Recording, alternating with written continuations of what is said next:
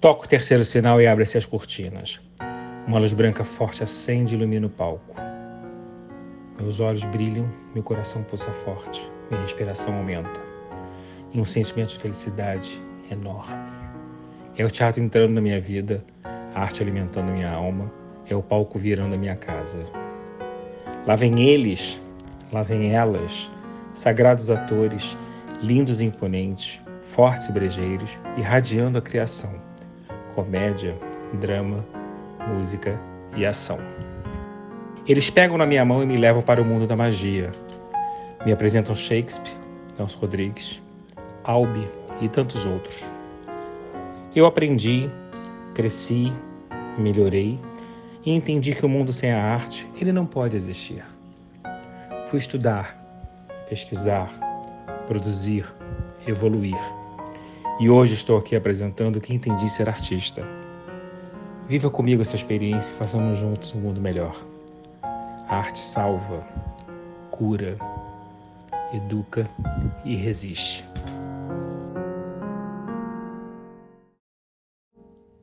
Muito boa noite, estamos aqui novamente, começando mais um Ser Artista Podcast no canal do YouTube, em todas as plataformas digitais. Como eu sempre digo, esse projeto é oriundo desse livro da Rapper Corners, que eu fiz com o Arnaldo Bloch, com muito amor. É, estreamos em janeiro a peça no Teatro dos Quatro, a Leona Cavalli fazendo as 11 mulheres é, com quem eu trabalhei, é, do Teatro Brasileiro. O Charles Miller, infelizmente, como eu já avisei, não vai poder fazer, vai ser o Anderson Miller e a Beth Goulart fazendo a direção. 17 de janeiro, Teatro dos Quartos, ser artista no palco. Estamos esperando vocês. Hoje, minha gente, como sempre, uma amiga querida, estrela, talentosa, gente do bem, gente que eu amo. Boa noite, Totia Meirelles, ah. minha querida Maria Elvira. é, Totia, eu acho até estranho você me chamar de Totia. Não você. vou ficar te chamando de Totia, não, que eu vou te chamar de Maria Elvira, que eu amo de paixão. Ah, é um prazer estar aqui. Obrigada. Estou muito feliz. Você sabe que o que eu fiquei mais feliz quando eu fui fazer a sua pesquisa foi que eu vi toda a sua carreira. E eu não tinha essa consciência que Olha. eu tinha visto tudo que você fez, com exceção da Loja dos Horrores, que é a pequena Loja dos Horrores, que a gente vai até falar. É. Mas é um barato a gente trabalhar junto e eu acompanhar você desde o Chorus Line. É, e você uma... me acompanha sem, sem eu ser. Não, sem a gente trabalhar junto. É. Exatamente. Então, é. assim, fiquei muito feliz com isso, porque ah, realmente é. eu era seu fã. realmente eu era, assim, grande admirador do seu trabalho. Ai, Vou começar fazendo uma pergunta hum. de uma coisa que é um calcanhar de Aquiles na minha vida. Você ainda anda de moto? Ando. Ah, não acredito. Não acredito. A atriz não pode andar de moto. Aonde a você gente, anda de moto? Atriz, eu ando de moto desde. Na verdade, minha mãe me deu uma moto. Eu acho que foi a única mãe do mundo que deu uma moto para um filho. Eu, eu estudava, fazia faculdade no Fundão de Educação Física. E aí eu, eu acordava muito cedo, porque sete horas da noite, da manhã, eu tinha que estar tá pronta no, no, no, na aula de shortinho, tênis, já para fazer uh, corridas, aquelas coisas. E aí a minha mãe morria de pena de mim, que eu saía de casa tipo 5 horas da manhã, né? Nossa. E aí ela falou assim: não, minha filha, eu vou te dar uma moto. Ah, foi ideia da sua mãe? Foi. Ela falou assim: vou te dar uma moto. Eu, assim, eu não posso te dar um carro, mas eu vou te dar uma moto. Aí eu fui. Ela comprou a moto, eu ganhei três aulas de, de, de, de auto, moto escola, fiz as três aulas, a moto chegou, eu andei um final. Eu morava na Urca nessa época. Eu, eu andei a Urca inteira, um final de semana, gastei um tanque de gasolina treinando. Segunda-feira peguei a moto e fui pro fundão. Quer dizer, eu peguei Nossa, a Avenida, Avenida Brasil, Brasil, peguei o aterro. O aterro é muito perigoso. Muito. Muito perigoso. Peguei o aterro, peguei na Avenida Brasil e fui para. E era uma TT 125. Era uma moto muito pequena. Assim, ela não era uma moto potente que eu acelerasse ia. Não, acelerava ela ia, devagarinho. E a sua moto hoje é potente? Não, também. Não, também porque eu fiquei esse tempo todo, nunca me aconteceu nada. Amém. Graças Mas está na hora de parar. Não tá. E nessa época eu dava aula de balé. Eu dava aula, eu era professora de balé. E a, e, e a Marli Tavares chegava assim: Totia, você andando de moto, a tua perna, é, é o teu para-choque, por favor, não ande. Eu falei: não, não vai acontecer nada. Quando eu contei isso para Ana Botafogo, ela ficou em é, estado de choque. É. todas Que as ela adora você e ficam, fala, mas como? E aí eu, eu fiquei com moto a minha vida inteira. Quando eu fui morar na, na- Quando eu fui. Casei. Quando eu fui morar com o Jaime, ele falou: Ah, é tão perigoso moto, vende a moto. Eu falei: Ah, não, vou levar para o sítio. Levei para o sítio a moto, ficou lá, enferrujou, porque eu não andava de moto lá no sítio. Aí a gente morava na Fonte da Saudade, quando começou a árvore de Natal do, da Lagoa. Trânsito parou. O trânsito parava. Era eu um falei, Jaime, eu vou comprar uma moto. Ele falou, não. Eu falei, vou comprar. Aí eu comprei uma moto pequena, um scooter, na verdade, porque eu não queria comprar uma moto grande para não ir além túnel, tipo ir no Projac de moto. Sim. Eu lembro de você no escritório Copacabana Não, com, isso essas coisas. direto, assim, Zona Sul direto, até centro eu ia de, eu vou de moto. Mas aí eu não queria, porque eu sei, eu me conheço, se eu tenho uma moto mais potente, eu vou. Aí eu falei, não, vou comprar um scooter que aí túnel, essas coisas, eu vou devagar. E aí tenho até hoje. Mas você hoje anda de que maneira? No ensaio? É, assim, no ensaio agora eu não ia, porque eu saía muito tarde de lá. Porque você tem carro, exausta, você dirige, aí é. quando não tá chovendo, você vai de Isso, moto. Mas para a academia eu vou, assim, tudo que eu tenho que fazer na Zona Sul, eu vou de moto. Gente, Eu vou você de é muito corajosa. Eu recentemente, agora há quatro anos que eu sou vovô. E você tem dois netinhos, né? Você é uma vovó coruja? Eu sou vovô muito coruja. Eu sou coruja, não, eu sou muito coruja. Muito coruja, porque neto é uma coisa assim. Eu não tive filho, como você. Sim. Então, eu, eu passei por essa Acho fase. que é por isso que eu fiquei um vovô É. insuportavelmente coruja. Mas é uma coisa, é, é, é, como, vo, é como você não, não criou um ser humano, porque eu acho que uma das coisas mais difíceis nessa vida é você Educar. educar um Sim. ser humano. Sim. Entendeu? Eu acho muito difícil. Então, como eu não tive essa responsabilidade e vi como é educar um ser humano, eu vi a, a Olivia, minha enteada, educando as crianças, eu vi como. Não, minha mãe fala, você só pega a parte boa. É, então, aí todo mundo fala assim: ah, a avó é para estragar. Eu falei: eu É. não tenho coragem. Porque eu vi o quanto que ela sofreu para educar a criança. Eu vou dizer eu levo ao teatro, levo ao teatro também. Direto. Eles vão. Direto. E eles vão no direto. teatro comigo e me vendo no palco. Eles ficam É um- muito orgulhosos, né? Agora, essa última, porque eles foram. Antes eles viram Pippin, eles viram Cinderela, e agora eles foram ver o Jovem Frankenstein. E, assim, quando acabou a peça, eu olhava para a carinha deles de alegria, assim, de orgulho. Eu, eu fiquei muito orgulhosa, Delícia, assim, porque eles delícia. sentiram orgulho. É. E depois Santiago me escreveu: vovó, tem uma amiga minha que vai na sua peça porque a avó dela gosta muito de você e vai Ah, assistir. que delícia. Então ele tá, ele tá orgulhoso, entendeu? Muito é bom muito isso. bom. Totia, me explica essa relação da educação física e o balé e a atriz. Você fazia a faculdade de educação física, balé paralelo, e essa atriz entrou em que momento aí dessa linha? Bom, eu fui fazer educação física porque na minha época, na minha época, na época em que eu estudava, eu fiz educação física para poder ter uma academia de balé. Porque só poderia ter, só podia naquela época, só podia ter é, abrir uma academia quem tivesse diploma. Entendeu? De educação física. Não era assim um empresário que queria abrir uma academia e abria, não. Gente, nem sabia É, disso. só podia abrir a academia quem tivesse diploma. E aí eu, eu fui fazer educação física para ter uma academia de balé, porque eu, eu era bailarina. Eu, eu dava aula, eu fazia aula. O balé clássico, né? Você Não, fez- eu fiz não balé clássico desde pequena. Eu comecei com balé clássico. Depois eu já adolescente mais velha, eu comecei jazz, aí amei, mas nunca deixei o clássico. Eu sempre fazia o clássico para ter a base e fazia o jazz, que era a coisa que eu amava. E dava aula de jazz, não de clássico. E aí eu- fazia faculdade e dava aula e o dia inteiro, né? De manhã faculdade, de tarde academia. Quando teve o teste para Chorus Line, eles precisavam de bailarinos.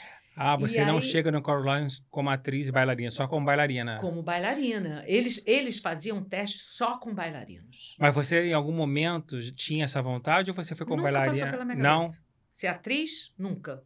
Nunca. foi um acidente de queria- percurso mesmo. Eu queria ser bailarina. Aí eu fiz o teste do Chorus Line, passei. Quando eu passei, eu lembro que eu namorava o, o meu primeiro marido, e eu chegava, a gente foi jantar depois que eu recebi o, o recado que eu tinha passado, né? Eu falei, e agora? Será que eu vou? Eu falei, como que eu vou ficar no teatro, que na época era de quarta, de quarta a domingo, fazendo todo dia? Será que é isso que eu quero? Será que eu vou fazer? Aí eu sempre pensei assim, eu acho que tudo na minha vida foi meio assim. Eu falei, eu vou. Eu não tenho nada a perder. Sim. Se eu não gostar, eu peço para sair. Entendeu? Mas eu vou experimentar. Vou ver como é que é isso. E me apaixonei, né? Completamente. Me apaixonei A por Cláudia Raia me falar. disse que ela foi a primeira do teste, 01. Ah, mas ela fez em São Paulo. Eu fiz só aqui no Rio. Eu não fiz em São Você não Paulo. fez São Paulo? Não, ah, Eu só fiz aqui no eu Rio. vi no Teatro Teresa Raquel. No Tereza Raquel. Com você. No antigo Teresa Raquel. No antigo Teresa é. Raquel, que hoje é o E aí a, a linha veio dire... veio pronta de São Paulo, então quem entrou aqui no Rio foi para substituir, para fazer o- os outros. E aí quando eu entrei, eu me apaixonei. Me apaixonei falar e cantar. E aí eu me apaixonei e nisso o pessoal da Globo via me chamou para fazer, eles me chamaram para fazer hum, Chico Anísio. Que você fez, inclusive, Escolinha e o, É, mas o Chico Anísio foi Show, né? depois. Você Eu fiz os dois, todos aqueles todos programas eles, do né? Chico Anísio, eu fiz. E a primeira vez que eu fui gravar na televisão foi com o próprio Chico Anísio. Ai, que legal. E aí todo mundo falou assim, você vai gravar com o Chico Anísio? Eu falei, Você tinha consciência do tamanho do Chico Não tinha. Não tinha? não, eu tinha consciência do tamanho dele. Eu não tinha consciência que aquilo poderia ser o início de uma carreira. Eu acho ele o maior ator do Brasil. Ele é maravilhoso. O maior ator do Brasil. Não, e, e a assim... Sininha me falou que ele tinha mais de 220 ou 250 Personagens. personagens. O que é louco, porque eram 250 personagens com ele, onde fazia voz diferente, né? A caracterização. trejeito, era- tudo. É um fenômeno. Homem, mulher. Então, na verdade, você aprendeu muito ali, né? muito, muito. Tudo de noção de câmera, de escola. De tudo. E, e, além disso, tinha uma coisa de. Eram os melhores comediantes. E eu entrei sem, sem o compromisso de dar certo. Sim. Sabe? Sem assim, eu tenho que fazer bem. Eu fui. Então eu fui muito na. Sabe? A carreira foi construindo É, naturalmente, sem, sem e aí eu comecei, a primeira vez que eu gravei com o Chico Anísio, não fiquei nervosa. Não? Eu não fiquei nervosa. Não Hoje em dia, eu acho que assim, eu acho que eu ia morrer. Porque assim, mas como não era minha, eu falei assim, eu vou fazer. Não era, não era o meu objetivo, eu não, não queria aquilo, aquilo não era o meu sonho. Eu tava lá. E ele era muito generoso, né? Muito. Ele era maravilhoso. E ele sabia o nome de todo mundo. E ele, ele falava assim: Totia, tudo bem? Ele sabia tudo de você. Ele queria saber como você estava. E, e, e aí te dava de- dicas de, de. Não, você pode fazer assim. E, e na escolinha, ele que chegou, me me puxou, no, no- no- no- me chamou na sala dele e falou: Totia, eu tenho um personagem que eu acho que você vai fazer. Não era para você, era para Carmen Verônica. Olha. A Carmen Verônica. Você tem não alma da pôde- Carmen Verônica. É, Vocês têm uma alegria. é, assim. tem. Tem. E assim, era para Carmen Verônica, ela não vai poder fazer, mas eu acho que você vai fazer super bem. E me deu esse personagem. E você, na Terezinha. convivência com ele, ele já tinha visto você lá no Chorus Line? Chegou a ver você no palco? acho Não, ele não, assistiu. Não, acho que não. Ele, ele, assim, as pessoas viram, me chamaram, eu acho que ele gostou do O que Line foi um pouco o que aconteceu com o Blue Jeans, né? Serviu de referência de lançamento de uma nova Muito, geração, onde todo mundo ia assistir para pensar alguém pro palco. É, porque naquela época as pessoas Fa- iam para o teatro Faziam muito isso. isso. É. Eu acho que assisti umas três vezes. O E Chorus Line? É, acho que umas três vezes. Porque era o must, né, Totia? Era. A gente juntava os amigos para ir pro teatro para ver vocês. Vocês eram a sensação do Rio de Janeiro. São Paulo foi que teatro, você lembra? Foi Sérgio Cardoso. Ah, enorme. É, Sérgio Você é de uma família de. Eu vi lá em São Paulo. Ah, chegou a ver? Eu cheguei lá em São São Você é de uma família de oito filhos, seis mulheres e dois homens. Luquinha, sua cara, eu amo Luquinha. Beijo, Luquinha. A Luquinha é a irmã da Totia, mas parece gêmea, porque elas são iguais, a É. mesma voz, o mesmo tudo, tudo igual. Ela já deu autógrafo Já? lugar, já. Gente, mas é igual. É. Vocês se acham iguais, né? Parecidas, É, né? tem horas que eu, que eu falo assim, nossa, eu fiquei igual a Luquinha. Nossa, é, é um- muito um igual, de muito Luquinha. igual. E essa família, de uma certa maneira, tinha um lado até meio tradicional, porque seu pai era militar. Isso nunca foi um problema para você na família, de você ser uma artista, ou todo mundo sempre te apoiou? Não, nunca tive apoio. Apoio assim, nunca. E porque eu acho que, como eu era sempre a mais espivitada, né? É, desde criança? Desde criança, desde criança. Muito dramática, sempre, sempre. Um, um, dia meu, eu lembro que teve um dia de, de que, eu, que, eu, era criança, eu brigando com meu irmão mais novo, e ele me deu um tapa, assim, sabe quando passa, bate aqui no ouvido, eu, ai, escorrendo pela parede, estou surda, estou surda. Eu a sensação que eu tenho é que vocês é uma família que todo mundo fala muito. Não, todo mundo fala muito e alto, e ri alto. Era uma loucura. E Natal, papai, então. Papai gostava sempre de muita gente. Que então, delícia. assim, os amigos iam lá para casa, porque eram oito, dez ou quinze, Tinham não 30, fazia a menor diferença. Gente. E papai sempre gostou de casa cheia. E aí, assim, eu comecei a fazer televisão e tudo, e eles achavam, nunca foram contra, mas eles achavam que era um hobby. Não levaram muito a sério no começo. Não, ah, Totia está experimentando, Totia está artista, imagina, Sei. Totia é artista. Nunca. E papai, eles só caíram em si que eu era uma atriz quando os amigos começaram a chamar ele, tipo assim, ah, o senhor que é pai da Totia Meirelles? Aí ele chegou e falou assim, minha filha, eu não sou mais o Coronel Meirelles, eu, agora eu sou o pai da Totia. que delícia. Meio orgulhoso. Sim, entendeu? claro. Mas ele falava assim.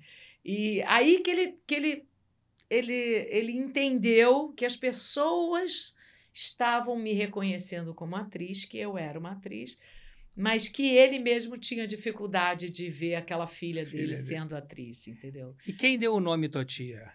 Minha mãe não sabe. Não, não Ninguém acredito. sa- Você não ninguém- sabe? Não sei.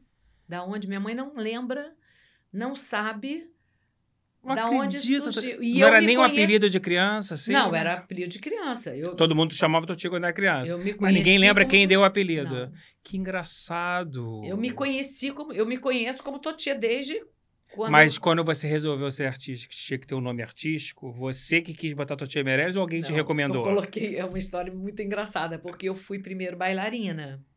Então eu tive o, o, o, O registro, o de bailarina. de bailarina. E aí eu fui lá, e ele falou assim: qual o seu nome artístico? Eu falei, nome artístico? Eu falei, não, Maria Elvira Meirelles. Ele colocou. Aí eu cheguei em casa e falei, nome artístico. Eu falei, gente, ninguém sabe que eu sou Maria Elvira. Aí eu voltei dia seguinte, eu falei, moço, eu posso trocar? Ele falou, pode. Eu falei, então coloca Totia Meirelles.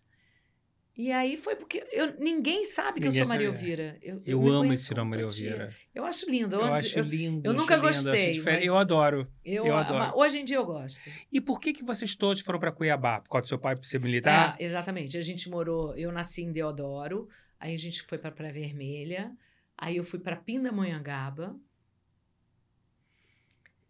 E depois eu fui para Cuiabá. E vocês criaram uma história de amor com Cuiabá, né? Exatamente. Meu pai ficou apaixonado pela cidade. Aí saiu do exército. Vocês são foi pra- famosíssimos lá. É, Todo mundo conhece, essa é. família. E aí saímos, fomos para lá. E aí eu voltei para fazer faculdade aqui, enfim. Aí a, a- Mas os seus irmãos ficaram lá, né? E aí todo não veio todo mundo de volta. Ah, e aí foram sabia. estudando, se formando e aí voltando Ah, para e Cuiabá. voltava para lá depois que estudava. Exatamente. Se formaram, aí eh, foram para Cuiabá para começar uma carreira em Cuiabá era muito mais fácil, né? Médico, nutricionista, enfim. E Cuiabá tem uma história de amor com você. Nós mesmos já É, fizemos é. um monte de coisa com as empresas de Cuiabá. Mais de 10 anos Eles se orgulham de você é. ser, né, ser criada lá. Eu Isso é um barato. Eu sei de Cuiabá. Na verdade, eu falo que Cuiabá é minha cidade de É coração. aí, você gosta mesmo. Ah, Cuiabá, É, gente, foi a melhor época da minha mesmo. vida que eu passei por lá. Eu queria saber a história do seu pai, que ficou conhecido como pai da Cuiabá Santarém, que eu achei tão bonito isso. Pois é, papai, papai quando foi transferido lá para Cuiabá, estava abrindo a Transamazônica. Papai comandava o nono BEC, nono Batalhão de Engenharia e Construção. Papai era um engenheiro militar. E aí ele tinha a Transamazônica. Então, o T o, o, o- era assim, né? Era um T, a Transamazônica. Uhum. Essa parte de baixo era Cuiabá Santarém. E depois ia outro. E papai, a, o nono Beck, foi responsável pela Cuiabá Santarém. Então estava abrindo a Cuiabá Santarém. Hoje em dia a gente pensa assim, gente, abrir uma mata, abrir a, Sim, a, a, outros, a, a outros Amazônia, pensamentos. É, é outro, são outras Sim. coisas, né? Que a gente hoje em dia a gente tem mais consciência disso. Mas e, e papai sempre foi muito consciente dessa coisa com o meio ambiente, com os índios. No tanto que os irmãos Vilas Boas, eles almoçavam lá em casa porque eles estavam junto no trato com o índio, de, de não de domesticar ou de Mas para dialogar qual é o melhor caminho para é fazer as exatamente coisas. como que faz, porque às vezes a estrada estava marcada para passar dentro de uma aldeia, Aí não pode. sim. entendeu? Então Você tem isso tudo registrado, assim? em tem. Fotos? Eu lembro, eu lembro de um cara que chegou com, com a flecha. O cara chegou lá em casa com a flecha aqui. Gente. E ele não conseguia tirar, eles não conseguiam, foi para o hospital. E nisso passou lá em casa e eu ainda vi uma flecha toda cheia de coisa assim dos índios. Gente. Era assim, era, era assim, foi uma Uma história uma mesmo. é, exatamente, foi numa na minha é, final de, de, de infância, início da adolescência, eu tinha 12 anos, 11, 12 anos, é, no meio dessa coisa. E papai teve uma coisa que ele fez uma campanha que eu achei isso maravilhoso. Ele fez uma campanha da, de, de manga. Todo mundo mandava caroço de manga lá para casa. Ele mandava recolher no, no, no, no quartel, e aí mandavam caixas de manga e tudo para ele plantar. Ele plantou na Cuiabá Santarém toda mangueiras.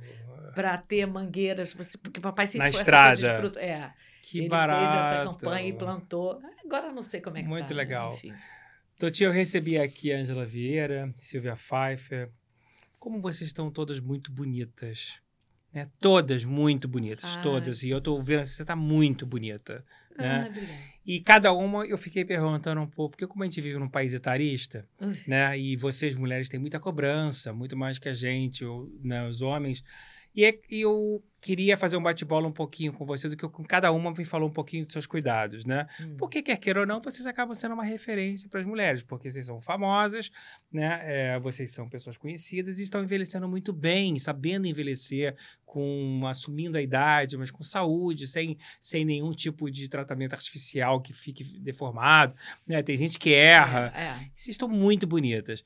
E eu sei que a alimentação você foi muito regrada. Mas você, por exemplo, você é vegetariana ou não? Não, eu não sou vegetariana, mas eu estou evitando. O, o, o meu A marido, carne vermelha Jaime- ou. Não, o Jaime é vegetariano. Ele não Ah, ele é come, vegetariano. Ele não come bicho de jeito nenhum.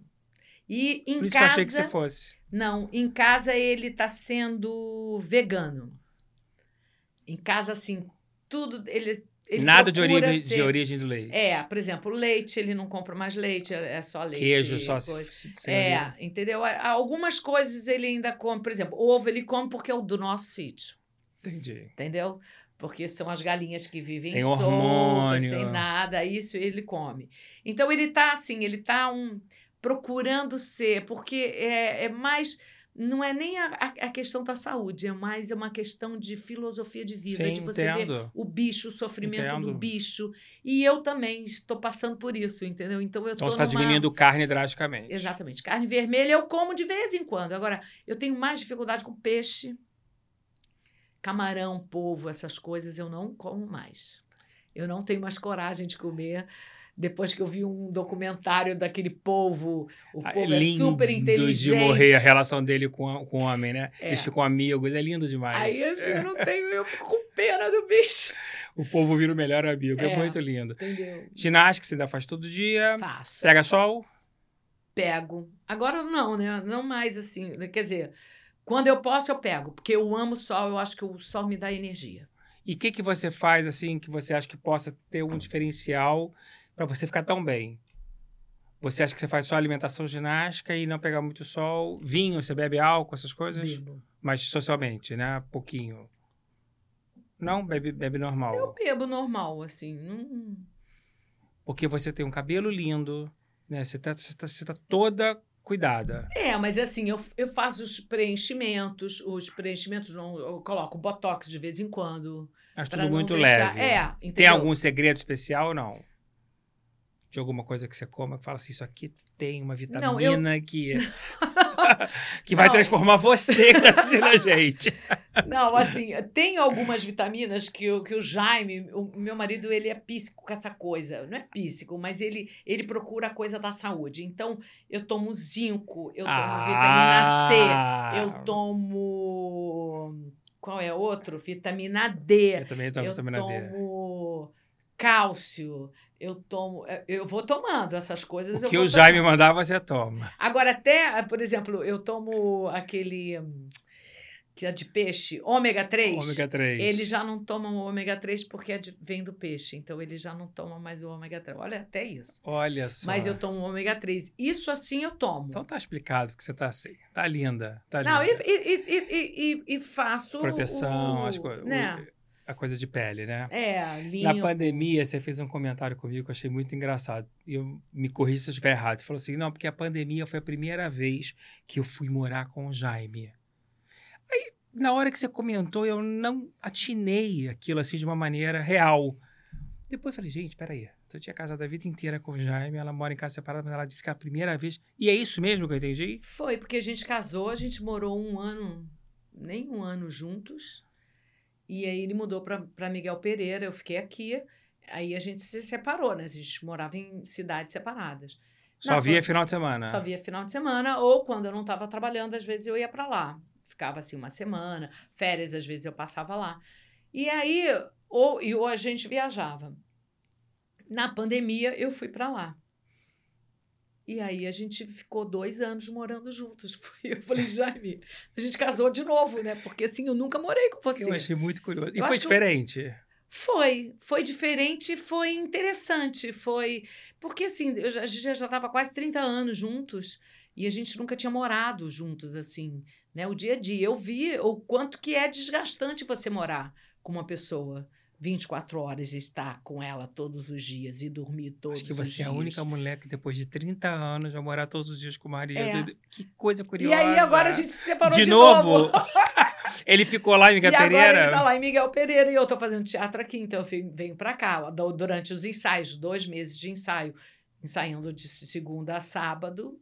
E o um Jaime dia- sempre foi daquele jeito tranquilo, sempre. te apoiando em tudo. Em tudo. O que eu quiser fazer, ele me, ele me deixa. Eu lembro direitinho, acho que foi o meu marido. Lembra da, Um daquela peça Sauna? Claro, com a Cláudia de Mendes, Maite Proença, Angela. Leal, Olivia Maria. Exatamente. Eu acho que teve uma, uma que ia sair, eu não lembro quem, não sei se era a Maitê, eu acho que ia sair, e era a direção do Wolf, e o Wolf me chamou. E eu levei o Jaime para ver. Eu falei, Jaime, vamos lá ver a sauna. E aí, quando elas ficam nuas, que elas ficam andando Era um nuas, acontecimento. é, não foi, é, eu lembro, no Teatro Vila Lobos, elas andando nuas. Aí eu olhei para o Jaime, eu falei, e aí, Jaime? Eu falei, pode ir. Ele não teve ciúme. Ele falou, pode ir, porque assim, sou eu mesmo que. que, que, Gente, que você teria fico- coragem, Totia? Olha, na época eu teria. Hoje não, porque hoje, com a, hoje com a internet não dá. É, hoje, eu Hoje com a internet é teria. É. impossível. Impossível. Eu lembro que quando a Cláudia de Mendes tirava roupa, o teatro vinha. aba- Era o ó, É. abaixo. Maravilhoso. E Era porque ti- e maravilhoso. tinha piscina, né? Não, era uma piscina, elas mergulhavam na piscina. Ângela Leal. Depois o Wolf fez em São Paulo com a Isis de Oliveira, Suzy Rego. Eu já estava morando em São Paulo nessa época, eu ajudei o Wolf na produção. Ah, é? É. Eu acompanhei muito de perto isso tudo. É. Mas era difícil para as atrizes. Eu, eu imagino, era, era, muito, porque difícil. era no, Era na, no- na cara do público. Não, e, cê- e você andava, não E era um nu andava, que você não tirava, é- e você- não. Não, você andava, você ficava assim. Maitê no auge do É. auge, belíssima. no- é, tem que ter É. muita coragem. Muita coragem. E elas mergulhavam na piscina, né? E era muito uma loucura, porque assim, o Jaime viu. O Jaime falou assim: por mim, você pode ir. Quer dizer que se você tivesse sido convidada para Playboy, o Jaime não ia ter ciúme. Eu acho que não. Eu acho que eu não posaria pelos meus pais. Pelos seus pais? É. Pelos meus pais. Mas pelo Jaime? Um Não. barato a cabeça do Jaime. É, é. Um barato. Eu acho incrível essa tua história. Eu É, acho assim, ele, uma lição de apoio amor. em absolutamente Muito lindo, muito é muito lindo. legal. muito Esse vozeirão, como você já falou, vocês falaram muito alto. Mas você, quando é que você. Porque você entrou no Chorus Line como bailarina. E você é uma super cantora. E uma voz linda. Quando você fala assim, gente, descobri minha voz, eu canto tudo isso. Porque você não tinha essa consciência. Ou não, tinha? Não, eu tinha. assim, eu sabia que eu tinha uma emissão boa. Eu tinha, um- eu tenho, como a Marília sempre falou para mim, Totia, você tem uma saúde vocal muito interessante. Quando eu, eu lembro quando eu fiz Gypsy e ela foi me ver no teatro, ela falou assim: eu jamais poderia fazer essa personagem, porque eu não tenho saúde vocal para fazer essa mulher. Não mesmo. Ela tem toda uma fragilidade, delicadeza. E a sua emissão tem, lá era absurda. tem. Não, Mas o tinha, Gypsy tinha. É, é um, acho que é um, um timbre de voz muito e as músicas, É. as tensões Não, muito, era. é, é. E era o e- temperamento da personagem era muito forte. E, e, e não, você não podia cantar Não, macio. Você não tinha podia. que ir. Você tinha que ir. E Fora aí, o seu fôlego, né? É, Que fora, seu é, fôlego não é brincadeira. ali é treino. É, é, foi como o Charles falou, para fazer Gypsy, Mama Rose tem que ser um, é um atleta de ponta. É um atleta de ponta. Era um atleta, atleta de ponta, realmente, para fazer aquela peça tinha que ser. Mas você acredita que eu descobri a minha voz, que assim, o, o quanto que eu posso mexer foi com Erivelto? Agora, só. Agora. Não acredito, Totia. Tô te falando. Mas quando é que você descobre assim, é, eu posso fazer musicais cantando? Lá, lá atrás. Não, eu, no, Porque no no- Cosline vocês cantavam muito em grupo. Não, eu não me lembro tinha de você so- Solos, Eu não tinha lembro do solo. solos. Tinha já? Eu tinha solos. É, peitos e Ah, bunda. claro. Eu- a- a- quando a Nádia saiu, eu assumi esse A personagem. Nádia Nardini. Eu, eu fiquei com esse personagem. Tá. A própria Sheila cantava lá no balé. Sheila Matos? Não, a Sheila, Sheila, a Sheila. Não, a Sheila era a personagem da Cláudia Ah, Raia, tá. Que também todas cantavam, todas tinham solo. Todos os personagens. Então ali você já solo. percebeu que você era uma Ali cantora eu, também. eu- exatamente, ali eu falei assim, ó, posso cantar. E depois veio noviças, eu cantava também. Tinha microfone no Coraline? Só, Só na- na no, pla- no chão, chão. E alguns apontados em cima. Era As pessoas não têm ideia não. do que vocês tinham que fazer numa época em que não tinha microfone na- de lapela. Tinha que ter muita emissão, tinha que ter Muita. muita, potência. Muita. E, e gravando e cantando com, por exemplo, em São Paulo era com uma orquestra. No Rio foi fita gravada. Fita gravada, eu lembro disso. Mas em São Paulo era uma orquestra. Era orquestra em São Paulo? Era uma orquestra. Talvez tenha sido um dos primeiros musicais da retomada com orquestra, né? Não me lembro de ter visto naquela época outro musical com orquestra. E faz toda a diferença, né? Nossa, Um musical com orquestra. toda a diferença. toda a é, diferença. é, é outra categoria. Você tem uma coisa que eu sempre falo para as pessoas, e até quero que você aproveite aqui e me corrija se estiver errado, que o seu turning point, o seu reconhecimento foi mais tardio, né, do sucesso, sucesso mesmo. Quando, acho que o teu grande sucesso, que você começa a tomar um vulto nacional com a novela da Glória Pérez, né? É. Ah, O clone e depois o estouro mesmo, acho que é no Salve, Salve Jorge. é.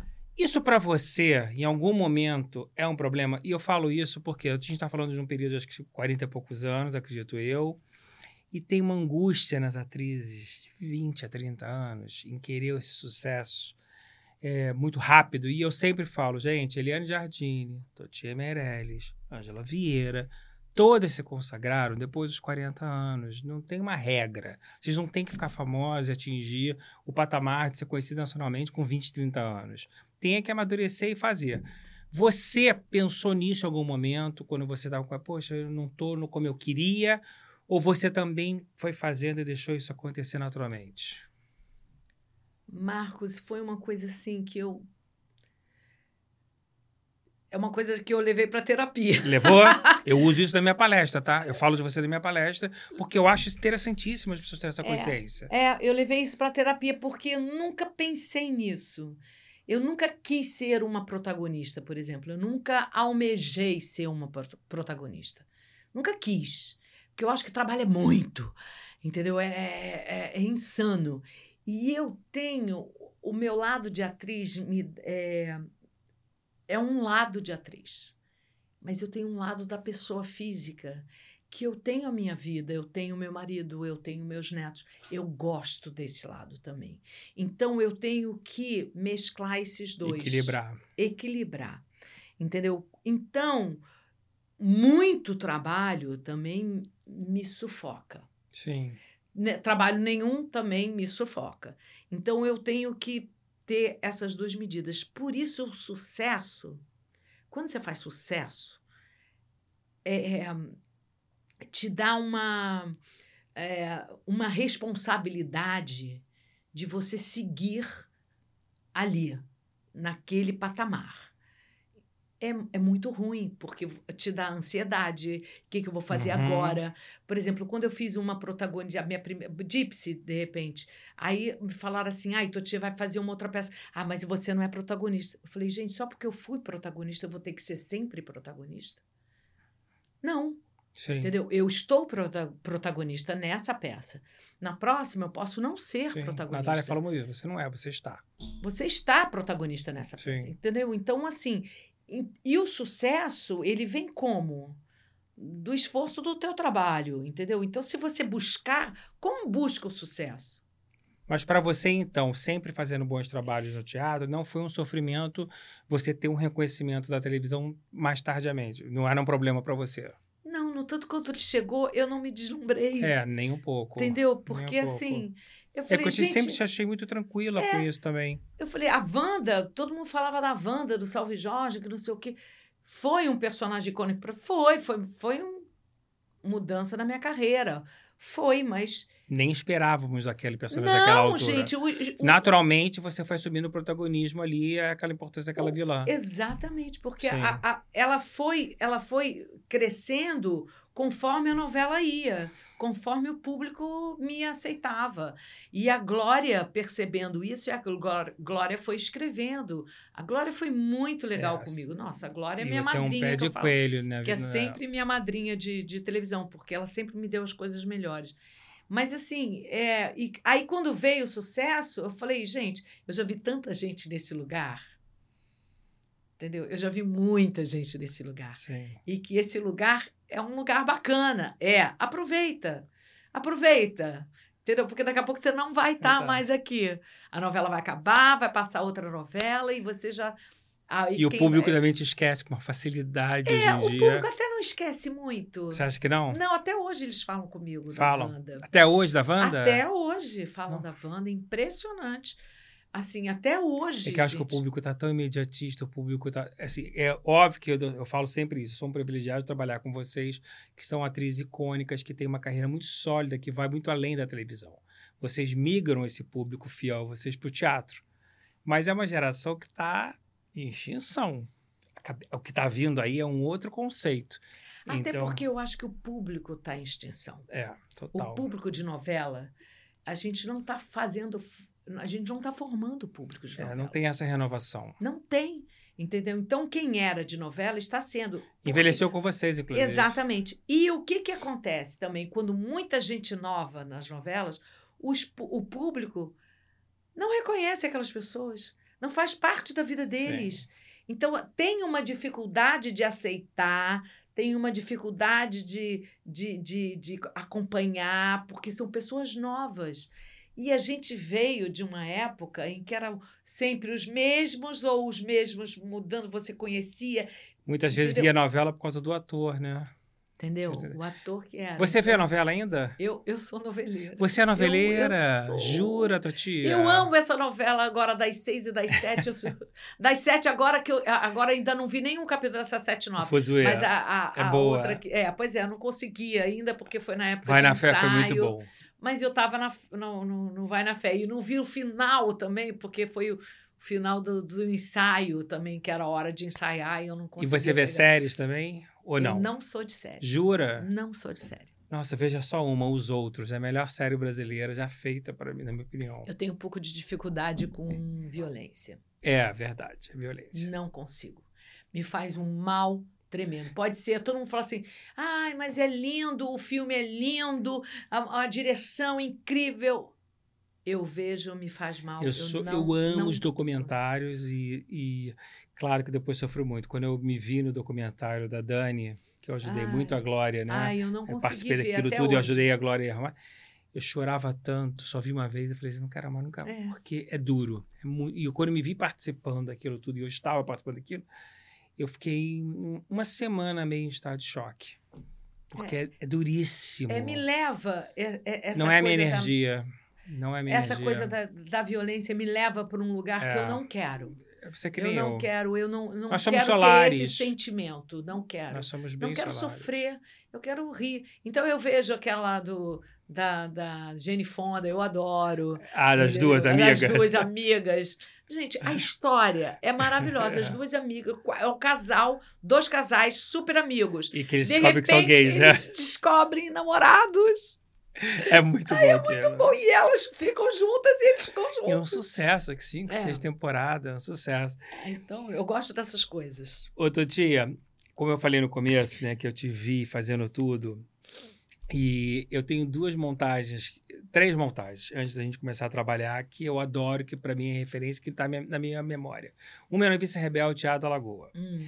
né, que era com bandas ao vivo, quatro músicos, a sua irmã José foi icônica, depois a Fafi fez... Não, a Fafi que fez. Você fez Eu depois? fiz- eu fiz- ah, eu vi com as fiz- duas. É que É, eu vi Noviça é, Rebelde é. 200 mil vezes.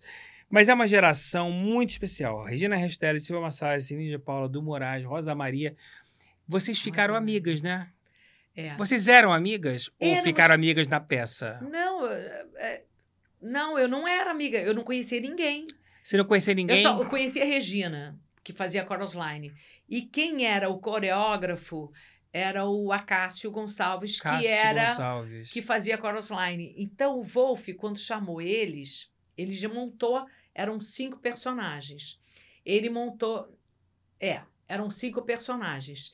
E já tinha as cinco.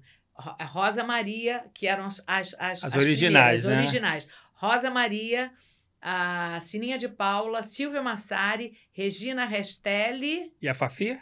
e Fafi. Eram as cinco. E aí ele precisava de uma outra para substituir todas. Todas. Aí o Acácio falou assim: Eu tenho essa Totia.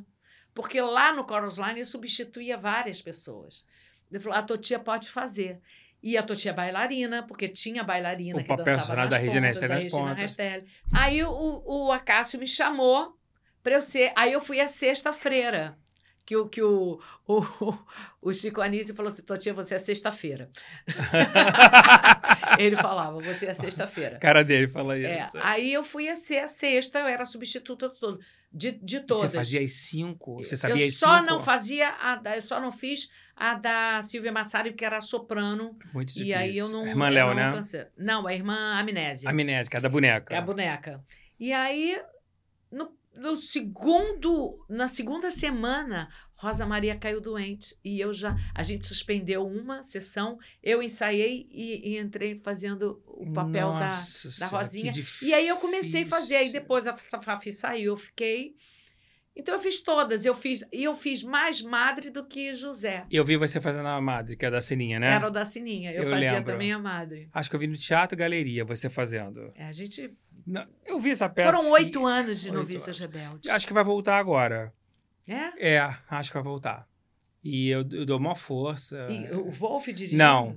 Eu parece que. É, ah, acho que talvez sim. Não, acho que talvez sim o Wolf, mas acho que talvez seja um elenco mais jovem. Eles têm essa conversa. Eu acho que Noviça pode ser montada a qualquer época. Qualquer época. Eu sei que depois a compa- Companhia Patifaria de Baiana, né? Ah, eles fizeram. Fizeram, os, os né? meninos. Os é, meninos. Acho que os baianos. é uma peça que vai sempre existir. Vai sempre, vai e você sempre. fazia magistralmente. Ah, eu amava. Era fazer, incrível. eu amava. Eu vi sua montagem Sweet Charity. Márcia Albuquerque no Malcolm. Teatro Ginástica, sem dinheiro na época. Ela Nada. bancou aquilo. Ela bancou tudo. Era uma louca. E ali, eu tô falando isso porque ali, para mim, foi meu elo com a Totia Meirelles. E assim, eu já te conhecia de Corujá, mas ali eu vi o seu poder, porque era um, um fôlego. Vocês dançavam. É, muito difícil. Era, era muito Aquelas difícil. coreografias. E veio, o Jenny Foot veio de... Tem 30 anos essa montagem, olha que loucura. E tudo isso já, né? Tem 30 anos. E era uma época que a gente não fazia tantos Não. musicais. E o Jenny Foot veio. E o Jenny Foot era um assistente do Bob Fosse, que montava Sweet Charity no mundo inteiro. Então ele, O Bob Fosse já tinha morrido? nessa época... Não lembro. É que eu também não lembro quando, ele, 30 quando, quando ele morreu. É capaz dele, dele Era devia- é capaz, de estar de- no- no- Não, acho que ele já tinha morrido. Já tinha morrido. Porque já tinha tido All the Jazz, aquelas Ah, é coisas. capaz. é. É, é capaz. E, e aí ele veio. E, e ele que montou as coreografias. Então a gente be- eu bebia na, na, na, na, na Por isso que as coreografias eram tão boas. Eu bebia na fonte do Bob Fosse, que era o Gene. O Gene, o Gene nossa, eu lembro que teve um, tinha um passo assim. Maria ele me- Lúcia Prioli fazia lindamente. Ele me colocou uma tarde inteira andando no palco. Eu falei, não, tá bom. Mas, não, tá bom. Você achava que. Mas era, era tudo muito milimetricamente. Assim, o, o- Bob Fosse tem que, para ser É, lindo. tem que ser limpo, tem que ser Ah, preciso. muito preciso. tem que ser, senão não funciona. E foi uma coisa que eu, primeira vez que eu fui dirigida pela Marília Pera. Marília que dirigiu o Sheret? Marília começou dirigindo e o, o André Vale era o assistente dela, que era muito amigo dela. Eu, eu tenho uma história com Que a Marília legal. dirigindo e era o Sidney Magal fazendo os dois E personagens. fazia muito bem. Muito bem, Muito muito bem. bem. E ele ah, tinha os dois personagens. Um personagem era um Latin lover, que era Sidney Magal, não tinha menor problema, ele fazia lindamente bem. E tinha o outro que era todo atrapalhado, todo medroso. Esse ele não estava conseguindo descobrir o personagem. E eu lembro direitinho Marília dirigindo ele, isso não sai da minha cabeça. Marília falava assim para ele: pega o texto agora, faz novela das sete, palhaçada. Faz, faz palhaçada com texto. Tô vendo a Marília Aí- falar isso. É, aí ele, ele fazia. Ela falou assim: agora a novela das oito, das oito, realista. Fala esse texto realista. Aí ele falava. Aí ele falou assim: agora a novela das seis, novela de época. Sabe? Fala esse texto com novela de época. Ele falava. Aí ela olhou para ele e falou assim: inventa uma melodia e fala, faz esse texto cantando. Ele fez, ela falou assim: é esse personagem. Eu fiquei assim, ó. Maravilhoso Porque a música era o que ele tinha mais íntimo, mais Que ele dominava. que ele dominava. Então ele descobriu o personagem através da música, que era o que ele mais sabia fazer.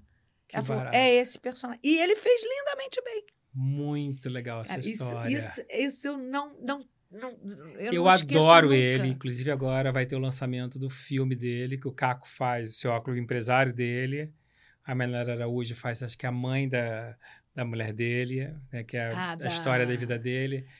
É, ele é um cara muito especial. Muito. ele é um Muito especial. fofo. Eu lembro que eu era muito criança e quando desce o teleférico, não tinha um teleférico, a cena do teleférico, os dois pendurados. É, os dois.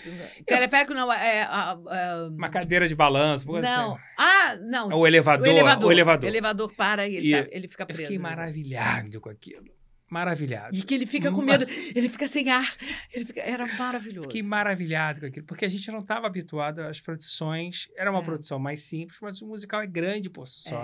É, é. Né? E a Márcia. O que, que a Márcia faz hoje em dia? Eu sei que ela era Ela arquiteta- dá aula de. Ela é arquiteta, E vive disso? vive de arquitetura e dá aula de balé também.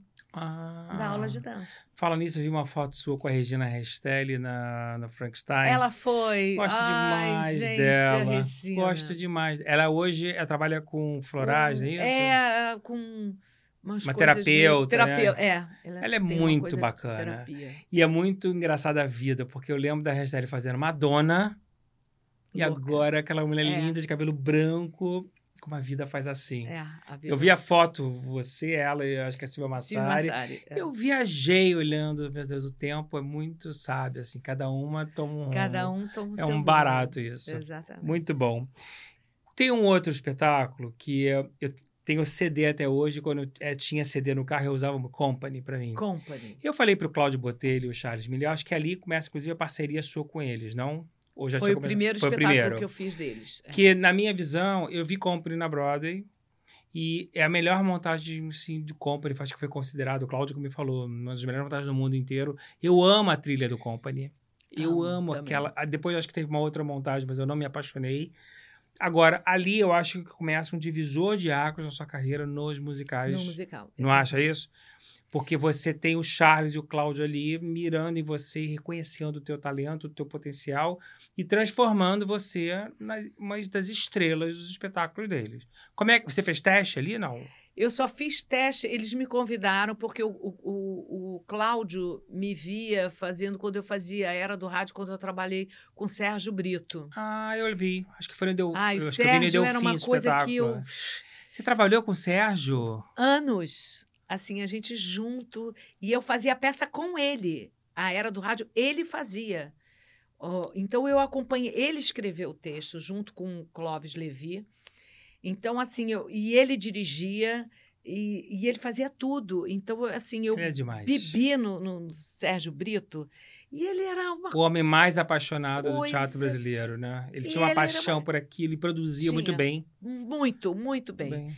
E era a gente ali no Teatro Delfim. E o Cláudio me viu nessa montagem da, da Era do Rádio. E aí o Cláudio me chamou. Quando teve Company, o Cláudio me chamou, mas eu fiz o teste só para saber, porque o Company tem uma coisa do, do Sondheim que é. Só pode. É, tem alguns espetáculos que você só pode cantar naquele tom. Você não pode mudar o tom da música que é feito para aquilo. E a minha música só tinha, só tinham dois tons que podiam ser feitos. Então eles queriam saber se eu cantava um ou outro. Aí eu fui fazer um teste para. Só para adequação. Só para ver se a minha voz dava e dava. E, Você está fazendo aula de voz ainda? Tô. Com quem? Com Jesus. Como Guilherme é que é a sua rotina Borges. de voz? Você faz toda semana? É, faço. Toda semana. E você tem E eu esquento, eu tenho a aula gravada e antes do espetáculo eu faço a minha, a minha e, aula. E tem aqueles cuidados excessivos que a Marília tinha, por acaso? Marília não dormia em ambiente muito gelado, não bebia gelado, não falava muito no telefone. Não, assim, quando você está fazendo um, um, espetáculo musical, você, depois do espetáculo, você tem que desaquecer a voz. Isso faz uma diferença muito Você grande. faz isso todo dia? Desaqueça Como a é voz. que se desaquece a voz?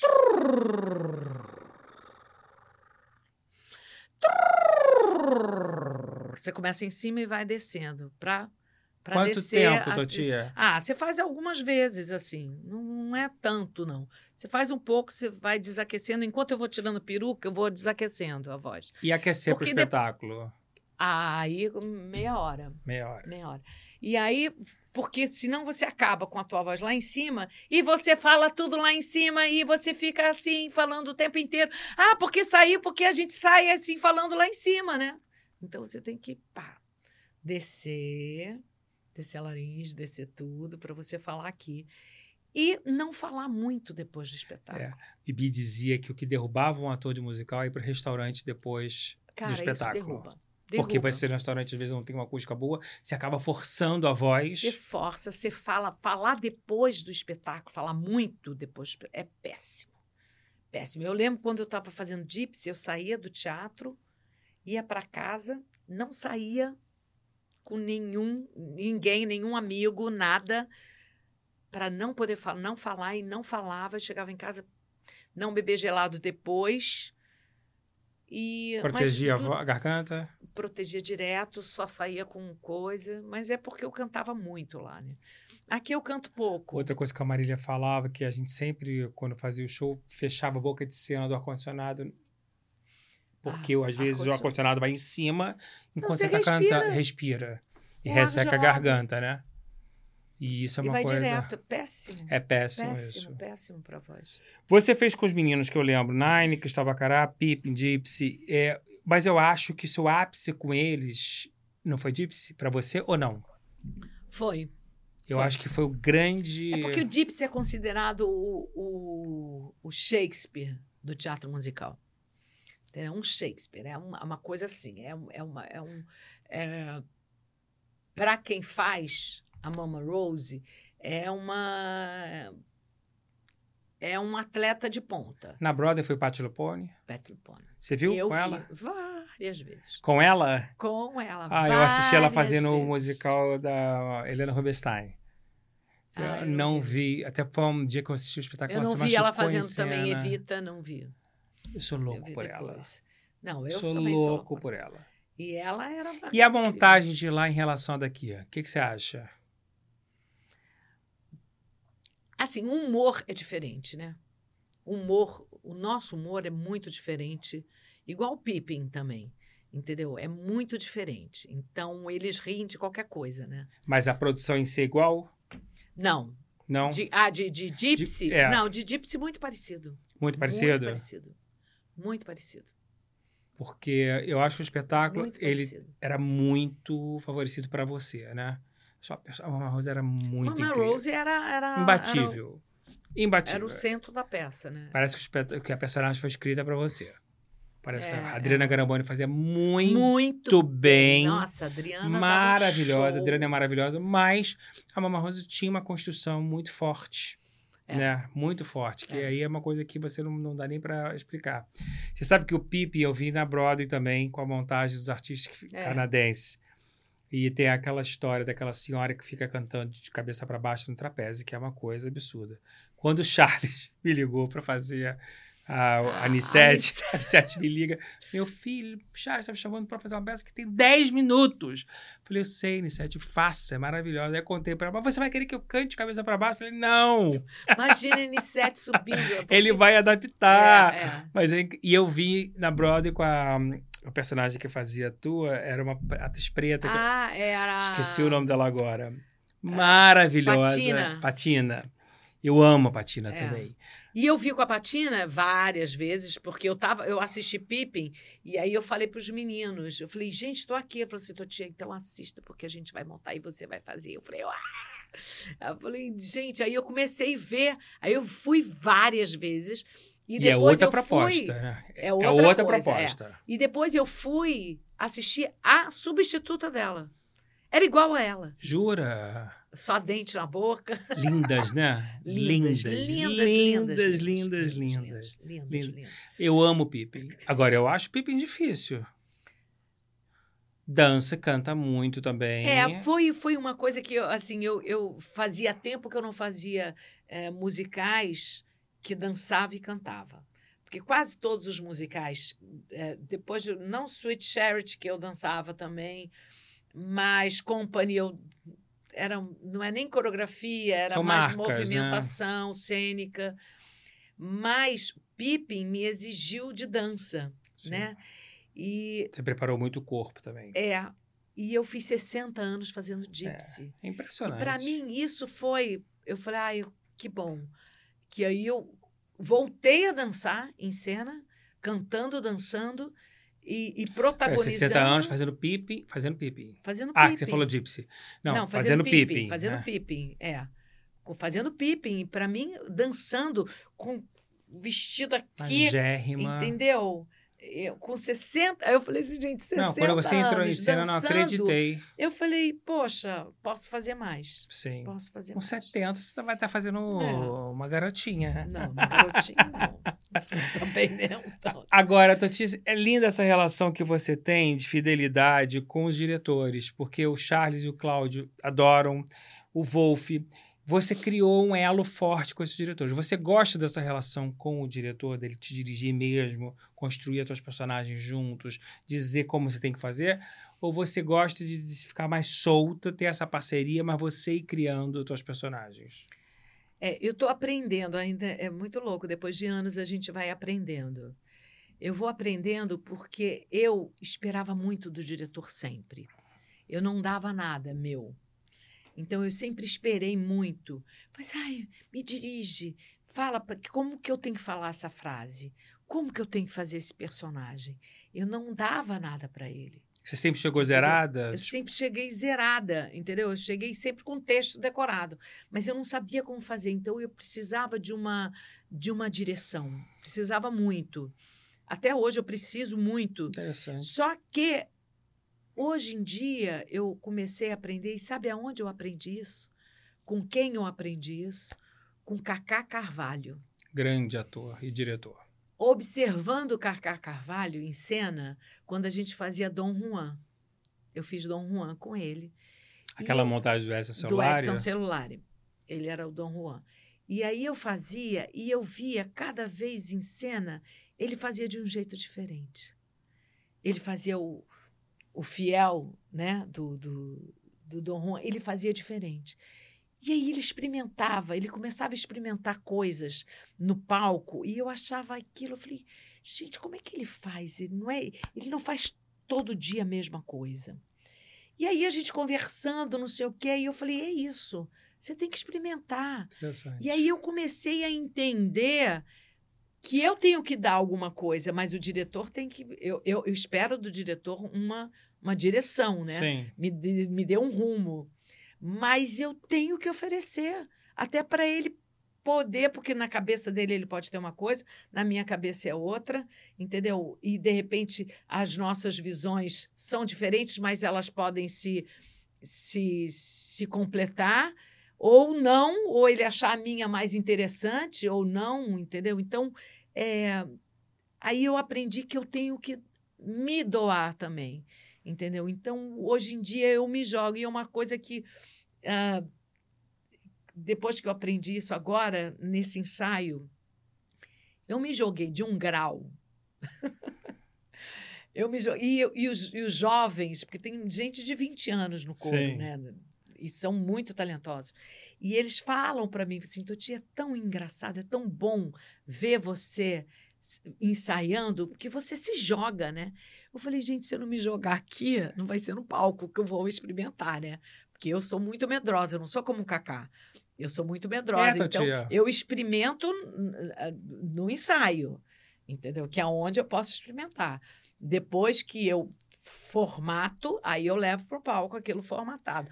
Pode ter uma coisa ou outra diferenciada, dependendo do dia, a plateia te dá uma, te dá uma resposta que você, né, que te mexe sim, num lado que não sim. tinha mexido ainda, que de repente acontece, mas eu vou formatada. Então, eu me jogo e é uma coisa que eu aprendi. Muito bom. Um a Cláudia Raia ama o Kaká. Ela eu fala que ele é um ótimo diretor. Ele é maravilhoso. Agora, você falou assim, não, eu vi com a Paty Lupone lá fora várias vezes, vi com a Patina várias vezes. Tem uma coisa que a atriz, quando vai fazer uma personagem, ela não quer muito ver o que a outra faz para não ter a sensação de copiar.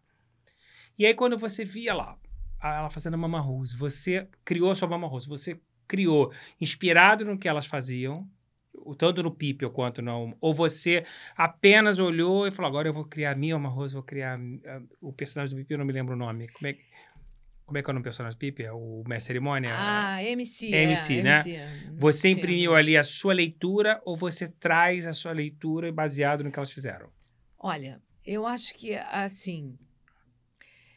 O que, como foi montado, entendeu? Eu acho que teve muito estudo ali né? Por exemplo, o Pippin foi uma coisa que o, quando o Steven Schwartz, como é que é o nome dele? Que foi o, o que escreveu o Pippin. Ele veio, né? Veio. Para São Paulo. Ele veio aqui no Rio e depois foi para São Paulo. Ensaiou com a gente três dias lá. E aí você vê o dono da peça. É o máximo isso. Entendeu? E você ensaiando com o dono da peça. Claro que a coisa boa tem que ser copiada. Sim. Eu acho que o bom tem que ser copiado sempre. E você nunca vai fazer igual. Você nunca vai fazer igual. Você pode, você pode se inspirar naquela pessoa, gostar, mas nunca vai ser igual. Você, você tem uma outra energia, você uhum. tem um outro corpo, é outra, outro outra jeito de falar, também. outra cultura, outro tudo. Então, assim, na Mama Rose eu me inspirei muito na Petrolpone. Muito. Só que, assim, eu não, não tinha como fazer igual eu, eu fiz Totia fazendo aquilo, mas muito inspirado porque ela era muito boa, entendeu? Ela era maravilhosa fazendo aquilo. A, a Patina era maravilhosa fazendo aquilo. Por que, que não? Por que, que eu vou inventar uma outra coisa? Sim. Se já existe um bom e que nunca vou fazer igual. Então eu me inspiro mesmo. O que é bom, eu, eu, eu me inspiro, copio. E quando eu vou substituir uma pessoa, numa peça, isso eu falo para todos eles que vão substituir, é muito difícil você substituir. Muito. Ainda mais durante o espetáculo, correndo, assim, todo dia, aí amanhã é, a fulana vai entrar. Mexe com o elenco inteiro, Sim. mexe com todo mundo. A energia de um personagem muda, muda a energia de todo mundo. Sim. Isso pode dar um, Pro bem e pro mal, às pro vezes. Pro bem e pro mal, exatamente. Pode desandar. Completamente. Entendeu? Então, eu acho que essa pessoa que entra, ela tem que procurar o máximo do que a outra faz. Porque é o que se, o, o, todo mundo é o que espera dela, né? A resposta. Então, se ela chegar, fazer o dela, entendeu? Vai ser uma substituta, mas eu vou fazer o meu. O meu Aí, não é. é Gente, desanda todo mundo, entendeu? Então é muito difícil. Agora, quando você está montando, eu acho que tem que enxugar, é, é, sugar o melhor.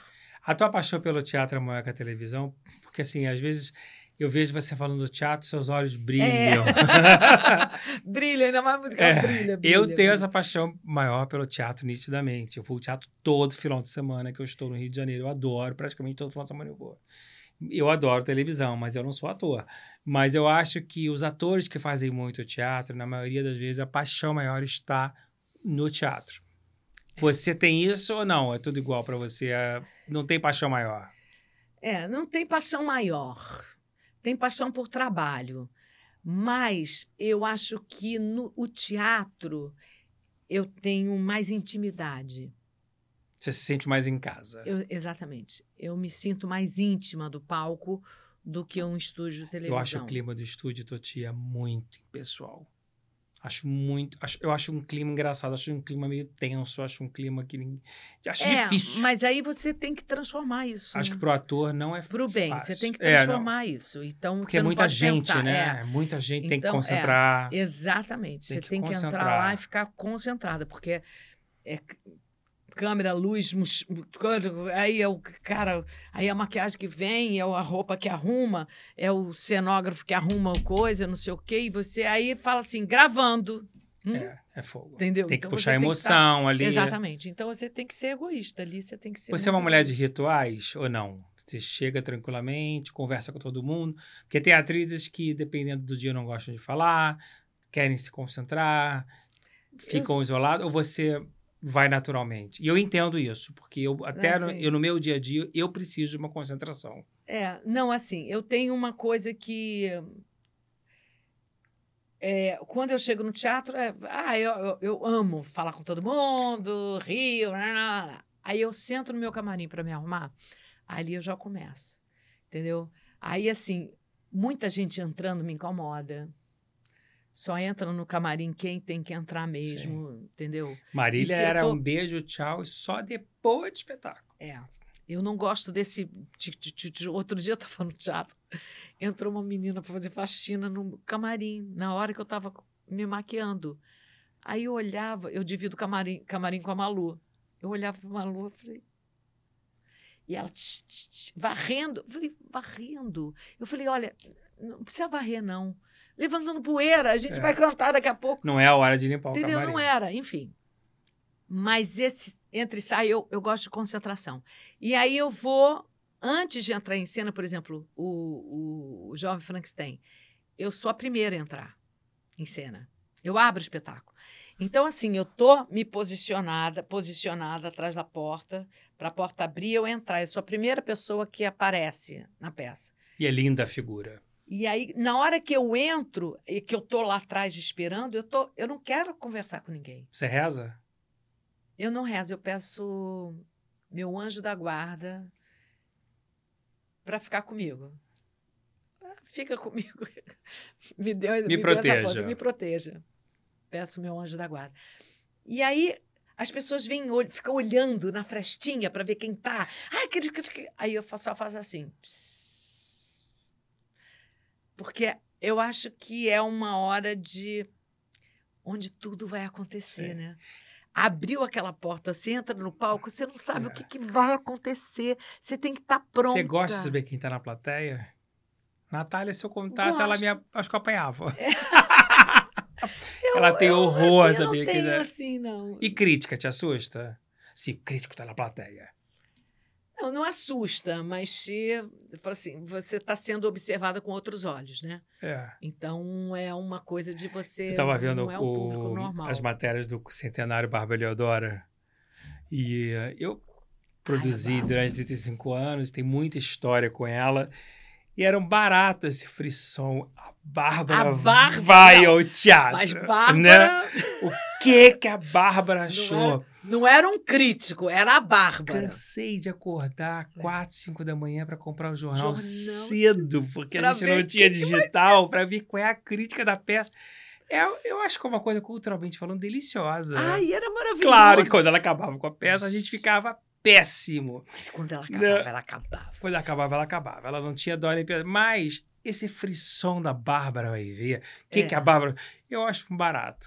A Acho Bárbara tá barato. aí, a Bárbara tá aí, a Bárbara. Aí, às vezes, fingiam, né? Fingi- Mentiam pro elenco. pro elenco fazer Ela direitinho. realmente era uma lenda. Era uma lenda. coisa. Você chegou a fazer o curso de Shakespeare dela? Não. Não, não. Isso era um curso que eu, que eu teria ter feito. Queria muito ter feito. Você tem vontade de fazer um teatrão? Um Shakespeare, ou um Nelson Rodrigues, um drama? Ou você não Eu- se identifica? Eu tenho vontade, eu tenho vontade. Eu fiz um Dom Juan, né? Que era uma coisa assim, mas. É, eu tenho vontade.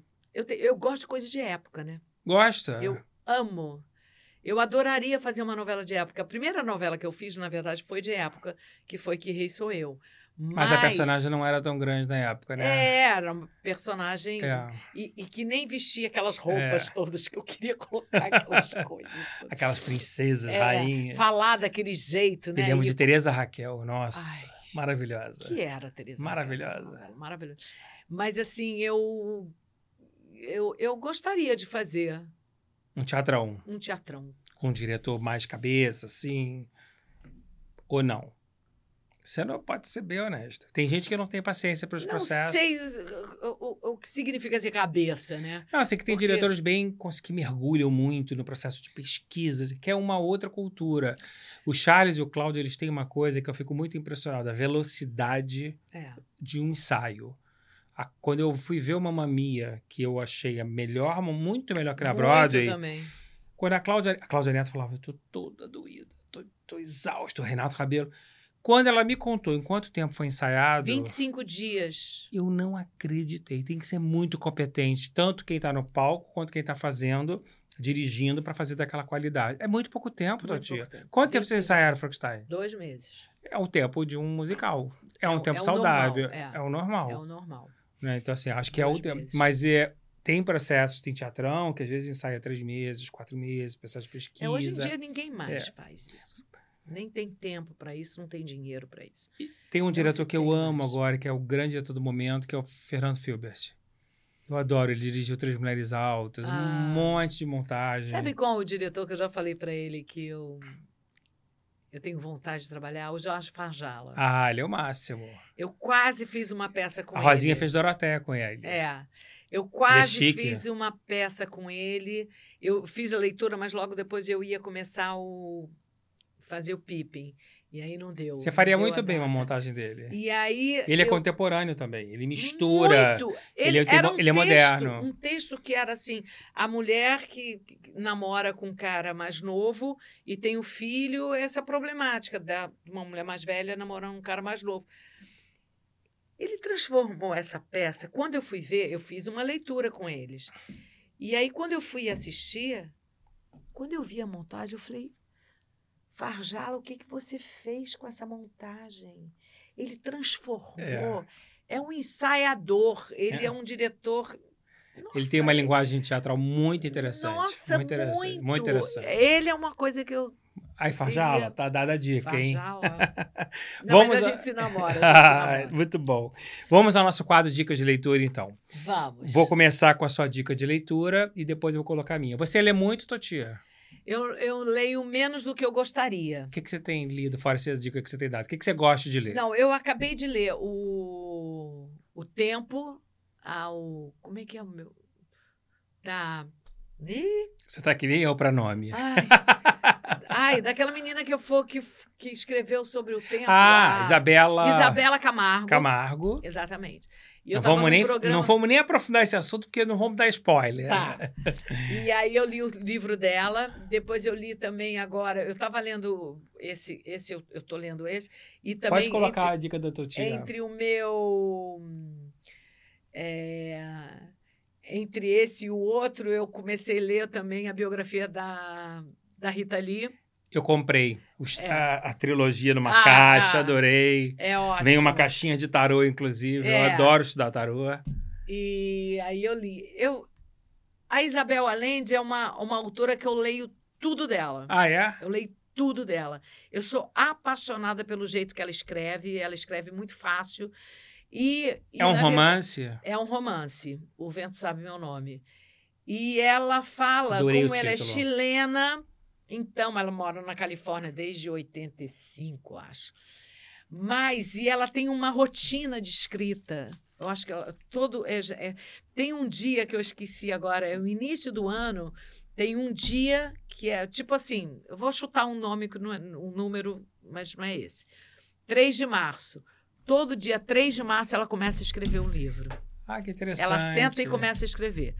E eu sou apaixonada por ela porque quando eu comecei a namorar o Jaime, foi o primeiro livro que ele me deu. Foi o. Ai, ó, que virou filme dela. Ai, ai, meu Deus. Foi um livro que o. Foi um livro que o Jaime me deu dela, porque eu não, eu não conhecia a Isabel Allende, que depois virou filme. E você leu vários, todos os livros eu, dela? Todos. Esse é o último. Maravilhoso. E o Esse título é, é lindo, lindo, lindo. O Vento Sabe Muito nome. bom. Agora vamos ver se você reconhece o livro que eu vou te dar como dica. Vamos Deixa ver se você conhece. Ah! E agora nós vamos Ai, falar gente, desse seu Erivelto, momento, porque esse livro do Cacau e Gino, eh, eu vou contar essa história rapidinho para vocês entenderem. Eu produzi esse espetáculo para a Marília Pera. Eu mesmo banquei, não tive patrocínio na época. Fizemos Rio, São Paulo e Portugal, uma temporada muito vitoriosa, nós fomos muito felizes. Marília depois foi fazer My Fair Lady e ficou guardadinho. Infelizmente, Marília faleceu. Se passaram muitos anos e eu falei para o Cacau, por que não remontar?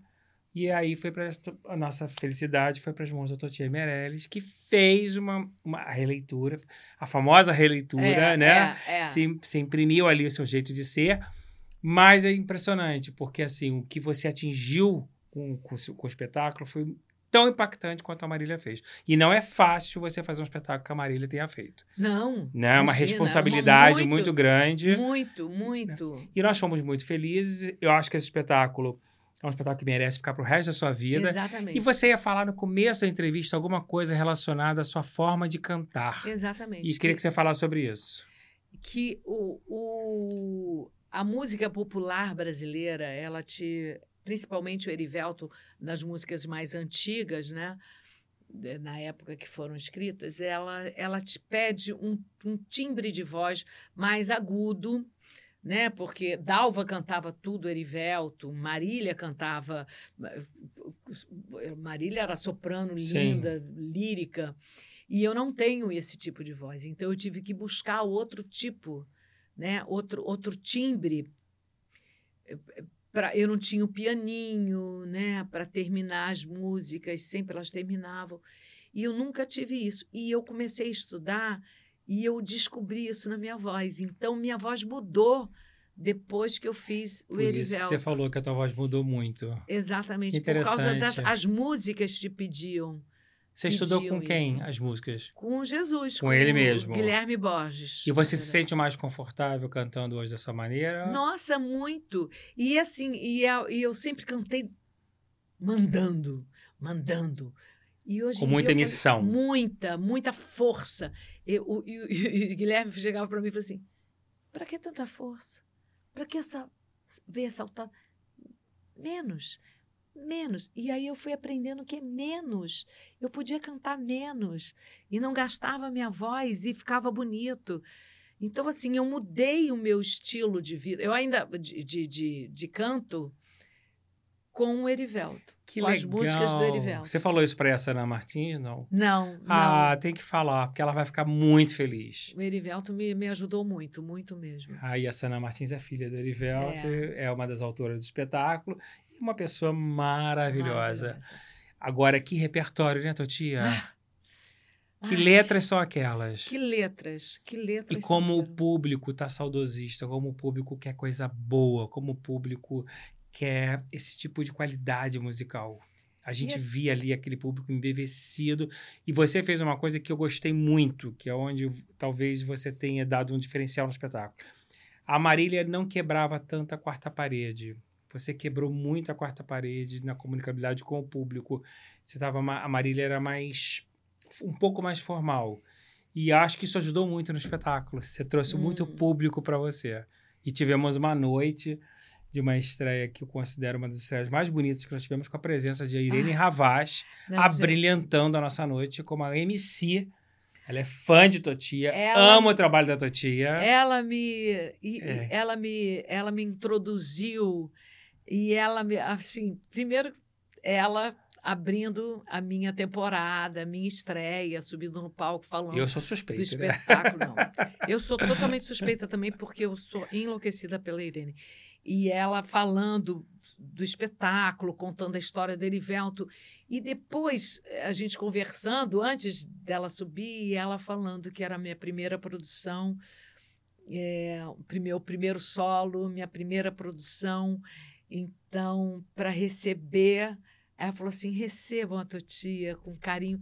Então, eu fui. Quando eu entrei no palco, eu já tinha. A, a, a, a, a Irene colocou a plateia no meu colo, entendeu? Foi lindo, Então, foi lindo, nossa, lindo, lindo. Foi lindo, foi lindo. Foi eu sou muito, muito apaixonado pelas grandes damas, né? E claro que eu te boto nesse bolo, você mesmo Não, sendo muito mais jovem, né? sou- Mas você tem uma no trajetória. Mas tem uma assim. trajetória de consistente tão qual elas criaram. E é por isso que eu tenho muita afinidade com você e admiração e respeito pelo seu trabalho. Mas eu sinto, claro, a gente está falando de uma diferença de 20 anos dessa geração em relação a você. Eu sinto uma coisa muito bonita sua com elas todas, as que nos deixaram e, e as que estão vivas. Você tem uma reverência, um respeito e uma inspiração nelas, não tem? Total. Eu acho que assim, elas são. é, primeiro que eu, antes de ser atriz, eu já olhava e já via. E hoje em dia, eu, nesse papel, né, nesse, sendo atriz, eu vejo o quanto elas são maravilhosas. Então, assim, é, é, é uma admiração. E eu fico tão encantada com com o jeito delas, delas não só representarem, mas como elas, por exemplo, todas que sentaram aqui, e como elas falam, entendeu? Como elas se portam, como elas. eh, A vida que elas tiveram. e fo- f- eu acho que elas tiveram uma sorte que a gente não teve, né? Que elas tiveram muito repertório. Sim. Isso é o diferencial delas todas. Natália Elas- tem, todas elas têm 90 montagens, 100, mon- Exatamente. é uma coisa. E se montava. se monta- E você falou a palavra certa. companhias. repertório, É. textos, textos. As pessoas Exatamente. criavam e tudo com muita qualidade, com muita Exatamente. consistência. É. Então, isso acho que falta pra gente um Sim, pouco. total. Entendeu? É dificílimo achar um texto. É, dificílimo. E, e um, e um bom texto, elas montaram. Por exemplo, eu vejo Fernanda fal- falando todos os clássicos. Ela montou Todos. todos, entendeu? Então, assim, gente, como, como que você. Mas eu acho importante ter a passada de bastão. Eu acho que vocês, que são duas gerações abaixo, vocês têm que continuar. É claro que você é uma estrela dos musicais, você acabou ali emendando, porque você tem demanda de trabalho ali, vão te chamando, te chamando, te chamando. Mas eu acho importante essa geração de vocês continuar esse legado que elas Ah, introduziram, sim, porque senão vai morrer. vai morrer. Vai morrer. E o que é Exatamente. muito triste, a gente não pode deixar morrer. Exatamente. Eu queria falar um pouquinho do Joy Frankenstein, porque você falou dessa, dessa coisa da geração, do encontro de geração que está tendo no palco. Né? E eu acho muito importante para o artista jovem ter a sua fonte de inspiração em pessoas que são sérias, que são comprometidas com o trabalho. É uma delícia trabalhar com gente jovem comprometida, né? Hum, ah, eles são demais. Eles, eles são e, e são muito talentosos. Muito talentosa. Muito O elenco do talentosos. Mamma Mia, não sei se você... Eu era vi. assustadoramente Eu já trabalhei com talentoso. vários ali. Já? Já, já também. Eles são muito. E, e é muito interessante que. é, são duas coisas que eu vejo. Para o bem e para o mal dos jovens hoje em dia, nessas grandes produções. Porque são trabalhos. Trabalhos. Então, às vezes, eles encaram como. ah, vou falar chato, mas assim, serviço. Sim. Eu estou fazendo o meu serviço. O Orgulho falou isso aqui, ó, que não é isso exatamente. É. Então, assim, é o às ofício, vezes né? eu. É o ofício. Exatamente. É isso, mesma coisa. Então, às vezes eu sinto que não tem, que não veste a camisa do espetáculo, que não luta. Então, então a gente, eu sou do tempo que a gente fazia tudo, Uhum, né? Que nós éramos os produtores, porque a gente Uhum. ganhava só bilheteria, exatamente. não tinha salário. E nem tudo gente- tinha patrocínio. Não, não tinha patrocínio. Às vezes tinha um patrocínio, mas assim, você é um patrocínio para fazer aquela montagem, mas a gente a peça sobrevivia de bilheteria, entendeu? Se você ganhava bilheteria. Então, você, a gente fazia tudo, né? Eu ajudava no, no figurino, ajudava, na, na, às vezes montava, limpava, entendeu? Às vezes guardava as coisas de cena. Todo mundo fazia um pouco. Então, era o espetáculo, era nosso. Essa escola é fundamental. É. Era o espetáculo nosso. E hoje em dia, não. Hoje em dia, eles entram fazem e vão embora. Então, assim, ah, não, vai ter outro teste lá, então eu vou sair, vou ficar nesse um mês, dois meses, depois eu peço, vou, vou para o outro. Então, isso, por um lado, é ruim, porque eles fazem. O envolvimento diminui. O, exatamente. Concordo com você. E, por outro lado, é bom, porque são grandes produções. Sim. Que, que, tem salários, emprega muita salário, gente. emprega muita gente, são grandes produções e tem esse lado e tem o outro lado, mas eu acho que podia ser os dois. Eu sempre juntos. falo nas minhas palestras que a minha paixão começou exatamente como você está falando, porque eu fui fazer de tudo no teatro. Eu produzia, mas eu fazia um pouco de tudo e sempre falo: o ator precisa passar por todas as áreas. Se ele for um assistente de direção, ele vai aprender muito. Vai. Se ele trabalhar no figurino, você, você, você, chegou a ver o Blue Jeans que a gente fez com o Vô? Vi, vi. Foi sem patrocínio, Teatro da Galeria. Teatro da Galeria 98 apoiadores. Aquilo ali foi uma loucura que a gente é. fez na nossa vida, porque fazer aquela produção daquele tamanho sem é, dinheiro. É, é, mas ali eu cresci muito um internamente, ganhei meu primeiro prêmio e transformou minha vida. Não, e foi um sucesso. Um sucesso. Depois fizemos o Alibaba, é. os 40 ladrões, eu ganhei prêmio Coca-Cola de novo. Eu até queria falar um pouco isso. você fez Cinderela e você falou que fez muito teatro infantil, Chá da Gávea. Shop Teatro Infantil lá. Eu fiz né? muito. Eu acho importante demais a gente resgatar o teatro infantil de qualidade pela questão de formação de plateia. Agora, com as grandes produções, isso está voltando. Né? Hoje tem o Bob Esponja, que é lindo, teve o Peter Pan, que é lindo. Produções que as crianças estão. Eu mesmo estou levando minha neta para ver é, tudo. É. Mas você gosta de trabalhar para o público infantil porque tem gente que detesta. Tem gente que não tem paciência, porque zoom, zoom, zoom, às vezes na plateia. Dá um pouco de aflição. Agonia. Porque na época, hoje em dia, fazer teatro infantil com essa grande produção é totalmente diferente. Né? Porque o público está lá, você está aqui, mas assim, é, é, é totalmente diferente. No que eu fazia, na época que eu fazia, era Aue uma... mesmo, abertura de bala na plateia. Ah, as crianças subiam no palco, entendeu? Você tinha que tirar, enfim. Eu fiz Cinderela, que era do Zé Wilker. Um ah, texto do Zé Wilker. Eu lembro disso. Eduardo Martini Acho dirigindo. Acho que Clara Nunes. Clara Nunes. Eu lembro disso. Eu, Bia Montes, Rubem Gabira, Maria Lúcia Rubinho, Prioli, eu acho que fazia. É... Rubinho ontem me deu uma dura. Mandei para ele a arte do, da primeira temporada, e aí, do podcast, ele só respondeu assim: Cadê tua tia? Falei, vai gravar amanhã, criatura. Ai, aí ele respondeu: Tá lindo, hein? Falei, ah, tá bom. É irmão. Né? Irmão, maravilhoso. Irmão, tá Adorei. Lindo. Mas assim, eu, eu. Não é que eu não goste, não. Mas é porque o teatro, por exemplo, agora eu, eu, eu faço teatro agora, nosso, a, a, o Jovem Frankenstein, sábado tem. Tem duas? São duas, quatro e oito. Então, para você estar tá lá às quatro horas, você tem que estar. Tá, Chega que horas? Sair de casa uma hora da tarde. Nossa. Então você tem que almoçar meio de meia. Nossa. Você sair de casa uma hora e chegar e sair onze e pouco da Nossa noite, entendeu? Senhora. Então você perde o sábado todo. Todo. E domingo é, é só às quatro, só tem uma. É a mesma coisa, sair de casa. Segunda-feira você está exausta? Eu estou exausta. Mas aí ah, veio, agora não. Agora, essa semana a gente só fez a, as sessões normais. Foi ótimo. Mas é puxado fazer musical. Não é uma tarefa não é, fácil. É, não é, não, não é. é mesmo. Não é. Você tem que... Eu lembro que quando eu comecei a trabalhar com você no Clone, e eu lembro, eu não sei se foi exatamente no Clone ou se foi numa segunda novela, mas eu lembro você falando para mim no telefone é, eu emiti muito a voz no estúdio. O diretor pediu para baixar o volume de voz. Você lembra disso? Eu devo estar gritando não, aqui. Não, tá nada. Mas você teve esse processo né, de adequação de volume, de emissão de voz no estúdio? Tão, tanto de voz quanto de gesto. Também? É. Eu, eu, eu, primeiro que eu sou uma pessoa que falo assim, né? Eu, eu, eu, eu me mexo inteira para falar. Raramente eu consigo falar assim bonitinha, que nem as meninas falam as educadinhas. Eu, eu sou assim. e aí eu para para televisão eu tenho que enxugar tudo, né? Mas foi um diretor que chegou para você e falou, Totia, emite menos? Ou você foi percebendo que você está falando um pouco acima? Não, assim, às vezes, faz de novo. Aí eu já percebia Entendi. que ele que eu podia ser menos, entendeu? E comecei a perceber, a ver, né? Eu me via. Eu, eu- eu assisto tudo que eu vejo, que eu faço. Então eu me via que eu falei assim, nossa, ali tá demais. Não, é menos, é menos. Entendeu? E eu, eu trabalhei, por exemplo, eu fiz uma novela com a Glorinha Pires. Eu era a melhor amiga Suave dela. Veneno. Suave Veneno.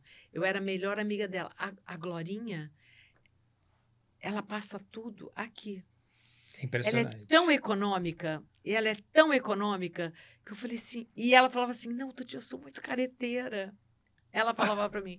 Eu falei: Então você não sabe o que é ser careteira. Eu amo ver a Terra e Paixão. Nossa Senhora. Amo, amo. É uma coisa que ela mexe. É uma aula. Uh, Uma aula. então eu fiquei grudada com a, com a Glorinha. E ela é. Ai, nossa. Que troca você- boa pra você, hein? Maravilhosa. Porque além de ser gigante, generosa, até dizer chega. Não, fofa. E eu fui a mãe da filha, Pois né? é. Da Cleo. Que Aí, barato. nessa sua veneno teve uma coisa de uma cena que eu, eu era muito ah, ah, Iniciante ali, né? iniciante. E aí eu fui contracenar com o Zé Vilker fazendo uma. Porque ele era o, o, o par amoroso da, da Glorinha. E aí eu fui fazer uma cena com ele numa externa, e ele dirigia a novela também. E aí estava eu e ele, só que era num lugar apertado, que não dava. Aí fez o lado dele. Aí, quando foi fazer no meu lado, a câmera não tinha ângulo. E quando me pegava, pegava, eu estava muito de lado. E ele falou assim: ai, Totinho, então faz o seguinte, fala aqui para minha orelha. Oi? Eu falei, como? Ele falou, é, não olha no meu olho, não, olha na minha orelha, porque senão não vai aparecer seu olho, você vai ficar vesga, olha para minha orelha. Eu falei, Zé, desculpa, mas eu não sei contracenar com uma orelha. Que maravilha. E aí eu entendi, comecei a entender, entendeu? Porque é tudo uma grande mentira, Sim. entendeu? Uma grande mentira.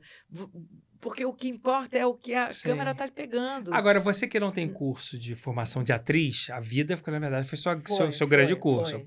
Como é que você lida hoje com essa onda que eu acho super importante dos preparadores de elenco? Não os coordenadores de intimidade, porque eu acho que você não pegou ainda uma cena que precisasse, Ah, é. né? ah, que é você é. usando uma roupa íntima no estúdio.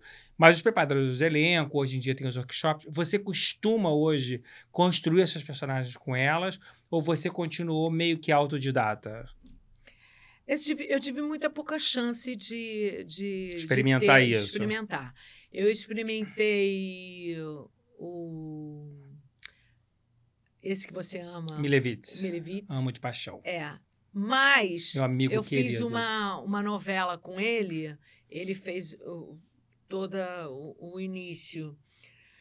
Só que ele focava muito nos protagonistas, em nós. Não teve chance de fazer um trabalho tive- mais profundo. Exatamente. Eu não tive, mas achei muito interessante. É muito interessante. Muito interessante o trabalho dele. E agora, com, num, num filme que eu fiz com. O do Papai Noel? Não, foi o, o que já foi para o ar. Ai, Esse que tem display pela. o Sérgio, o, Esqueci o o nome diretor. Sérgio Goldenberg, que foi o diretor, com a Natália Dill, o Marcos Sim. Vera, teve o, o preparador. E ele, e ele me ajudava Quem muito foi? em cena. Hum. Olha, é muito engraçado Ai, como a gente, a esquece nome, né, Totia? E eu sou apaixonada por ele. E ele, ele dirige o ele dirige o pessoal da, da casa de Laura. Eu sei quem é. Ai, Eu o- sei quem o é. De, olhinho claro. Como é, É o que Daniel Hertz? Daniel Hertz. Eu sei quem é. Ai, obrigada. Ele é ótimo. Não, ele é Ele é um maravilhoso. diretor maravilhoso. É, e ele foi que deu uma Cuidado do elenco. pra gente, isso. E, no, e no, no, no- no- filme eu escutei muito assim, Totia é muito teatral. Tira um pouco do teatro, tira um pouco do teatro. Até porque filme é uma outra É uma outra coisa, E você não então- fez tanto quanto você fez É, televisão. exatamente. Então aí eu tive e, e adorei. Eu falei assim, Daniel, agora tudo que eu fizer você vai É bom. Porque vou falar nisso, vem aí, entregar. Totia, uma carta para Papai Noel, final de ano. É um grande lançamento. Um grande é um lançamento. grande lançamento. Achei a Uma produção carta tão É, bonita, maravilhosa. tão bem e feito, é muito tudo. mágico, o filme é muito lindo. Eu acho que esse filme vai fazer sucesso. Eu também acho. tô apostando mó. Tem muita fé nesse E ainda filme. tem o, o- a missão de Ulisses, eu acho que ia ser pro final de ano. Passou pro ser ano que vem. início do ano que vem. Agora, que bom que a gente está fazendo mais do cinema, né? O cinema É. vai voltar agora com a liberação do fundo tutorial, vai É. melhorar muito. Que bom. É, teve uma coisa que eu conversei com a Ana Lúcia Torre, que ela fez Ai. muitas novelas. É uma deusa, né? Você não acha ela parecida com a Regina Restelli? Muito! Poderia tem- ser a mãe da Regina Restelli. Muito. achei. E a Alma também. É, eu também, assim, ela é Ela é a única atriz que eu falo que me convidou para almoçar no downtown, na Santa. Eu falei, aí, Ana, então fala. Não, não tem nada a falar, não. Vem aqui que eu gosto de conviver com você. Vim almoçar só com você. Nós ficamos amicíssimos a partir desse dia. Eu falei, Ana, nunca uma atriz me convidou para almoçar, ou não, você não quer reclamar nada, você não vai cobrar nada. Não, vim aqui porque eu gosto de conviver com você. Que massa. Falei, meu Deus do céu. Então a gente, tem, a gente se encontra porque ela gosta de conviver comigo. Muito bom. Mas eu- mas tem uma coisa que eu falei, Ana, como você fez muita novela do Valcir, né? E essa, essa amizade com o Valcir. Marcos, eu não conheço o Valcir. Eu não tenho relação com o Valcir. Depois ela esbarrou com ele, mas eu achava que eles eram amicíssimos. E você é meio pé de coelho da Glória Pérez. Porque você tem muito trabalho com ela. Clone, Amazônia, América, Caminho das Índias, Força do Querer, né, São, é, Salve Jorge. Gente, é muita coisa É, boa. É, é, é. Você criou uma. E eu sei que a Glória adora você, porque eu sou muito amigo de Glória, mas eu quero saber você. Você criou uma relação com a Glória? Nenhuma. Também não? Não nenhuma, acredito, Totia. Nenhuma. Assim, eu fui uma vez na casa dela, Naqueles no jantares? jantar na casa dela, que eu acho que foi aniversário dela. Logo no início, eu acho que foi logo na época do clone, eu acho. Depois a gente só Se esbarrou em Projac, Não, assim, essas exatamente. coisas. A gente vê. eh, E, e quando eu tava, quando eu fiz ah, Cobras e Lagartos, eu lembro direitinho, ela passava por mim assim, me traindo. ela passando. Mas eu não tenho nenhuma relação com ela. Então a admiração dela ficou mais bonita ainda por você, porque é uma coisa realmente que ela tem uma admiração profunda do trabalho. É, eu Mas não- eu achei não- que eu não tenho coragem de pegar o telefone e Jura? ligar Você, pra nunca, ela. você não, falou com ela pro WhatsApp? Imagina, Não, nossa, Glória. Eu amo a Glória. Eu, Eu vou, também. Vou passar teu WhatsApp pra tua tia. Não fica chateado comigo, mas acho que merece falar com a tua tia. que engraçado. Você em Cobras Lagarto contracionou com a Marília muito, não? Teve um, um momento, não teve? Não, acho que um. Eu não sei porque você também me lembra Marília em, em algumas coisas. Eu acho que tem um timbre de voz, às Tem. vezes, tem uma coisa Tem de um voz. quê? E eu lembro que no Chorus Line, quando eu estava fazendo Peitos e Bundas, quando eu estava cantando, a, a Carola Monticelli e o Thales Panchacon, que ficavam na- Thales do lado da, da na fila, juntos, eles eram muito amigos e eles falavam assim: Nossa, parece, parece que eu estou ouvindo a Marília Pera falando. Parece que eu estou ouvindo a Marília Pera cantando. Eu acho que você tem um quê? É, tem uma E hoje eu conversando com você, muitos momentos você você me lembrou. Eu conheci o Thales, conheci, eu era muito garoto, mas o Thales Pichacon fazendo um espetáculo com a Cláudia Neto na galeria, um espetáculo de tango, a vida de um cantor de tango muito famoso. Agora me esqueci. Ele cantava bem. Ele canta- Cantava. cantava muito bem. Cantava bem. Eu não lembrava, ele, ele fazia chorus line? Fazia, não lembrava fazia aquele dele. que, que machucava a perna, que saía Ah, no era meio ele. do coisa. Era ele. Olha, muito Era bom. Agnaldo Silva também é um parceiro, que assim, é um autor que você fez duas novelas dele, que tem um É. carinho por você. Você também não tem contato com o Agnaldo. Você não tem contato com os autores, né, Totia? Não, Que eu sou, engraçado. eu sou uma pessoa tão assim. Eu não, eu não- Parece que eu entro no lugar. Eu, parece que eu me blindo de uma forma. Minha irmã fala assim: ai, Totia, você é muito tímida, você é muito. Eu não sei o que está acontecendo na minha volta. Você tem essa timidez social? Tem. Muita gente tem, Muito. muito ator tem. Engraçado. Eu também não sou fã de, de, de estar em eventos. Tenho pânico. Estreia, tanto que eu não, fui, eu não eu vou à estreia. adoro, eu adoro evento, Você mas eu gosta? falo assim, oi, querida, tudo bem? Oi, oi, oi, já foi. Eu não me... Assim, eu- por exemplo, se eu tô numa novela, todo mundo tem fofoca. É. Ai, não sei o quê, fulano, que... Eu não sei de nada, eu nunca sei de nada, eu nunca Melhor sei coisa, tá Totia, de. Melhor coisa sempre você não par de envolvida nisso. Absolutamente tudo. Olha, Maria Elvira, estamos chegando ao nosso final desse Isto. papo delicioso com você. Ah, Temos algumas três perguntinhas para terminar. E antes de você nos abrilhantar com a sua voz, Ah, meu Deus. algum arrependimento de algo que você tenha feito? São as perguntas que eu faço para todo mundo igual. Ah, eu fiz essa pessoa, não gostei, me arrependi? Ou não, tudo que você fez valeu? Olha, eu fiz uma personagem que. Uma peça que eu, eu odiava fazer, mas depois eu percebi que foi muito bom eu ter feito para falar assim: isso eu não quero mais. E foi, eu fui dirigida pelo Ademar Guerra, Temar guerra. entendeu? E era um- foi a última peça do, do Armando Bogos. E Você lembra Era. o nome, não? era mis- o Mistério de Curitiba, que era o Dalton Trevisan, que é um, um- lá de Curitiba, um poeta. Então ele tem o, o, o- livro, que é Os Mistérios de Curitiba, e os contos eles, ele não adaptou para o teatro, foi na íntegra, né? E aí ele não deixava a gente um, um, um assistir o ensaio do outro conto.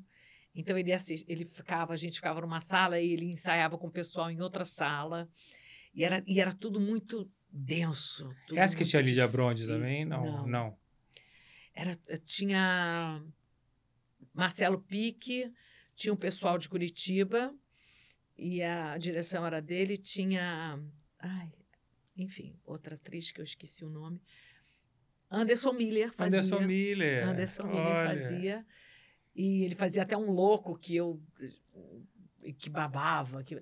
Era uma coisa assim que eu entrava muito feliz no teatro, saía muito triste. Foi no Teatro Copacabana. então não foi bom.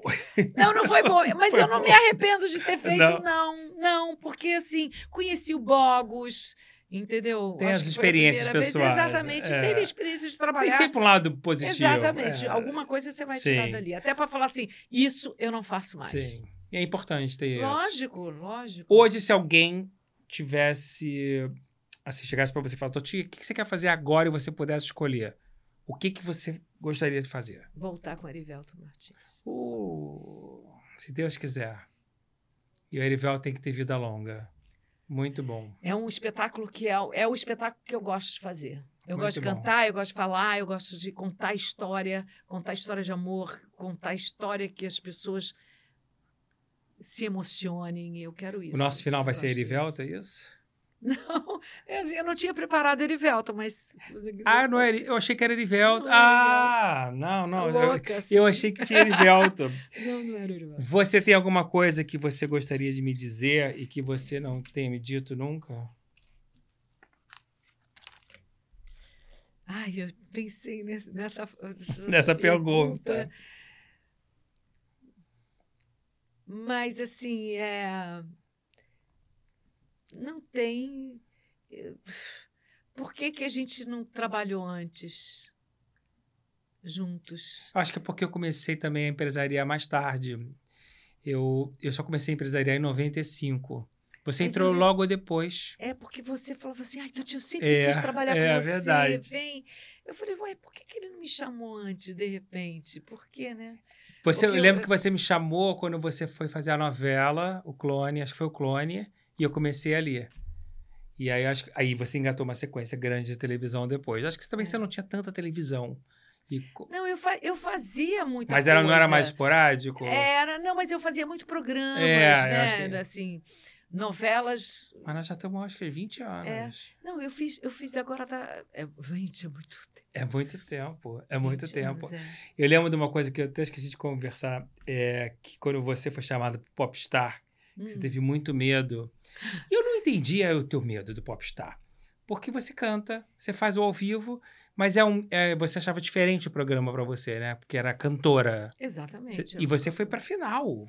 Fui E você ficava nervosa todos os programas? Eu tomava remédio Jura, Totia? para parar o batimento cardíaco, descer o batimento, porque me atrapalhava muito. Eu, segu- eu segurava o microfone, eu tremia, a voz tremia. Todo dia? Todo dia.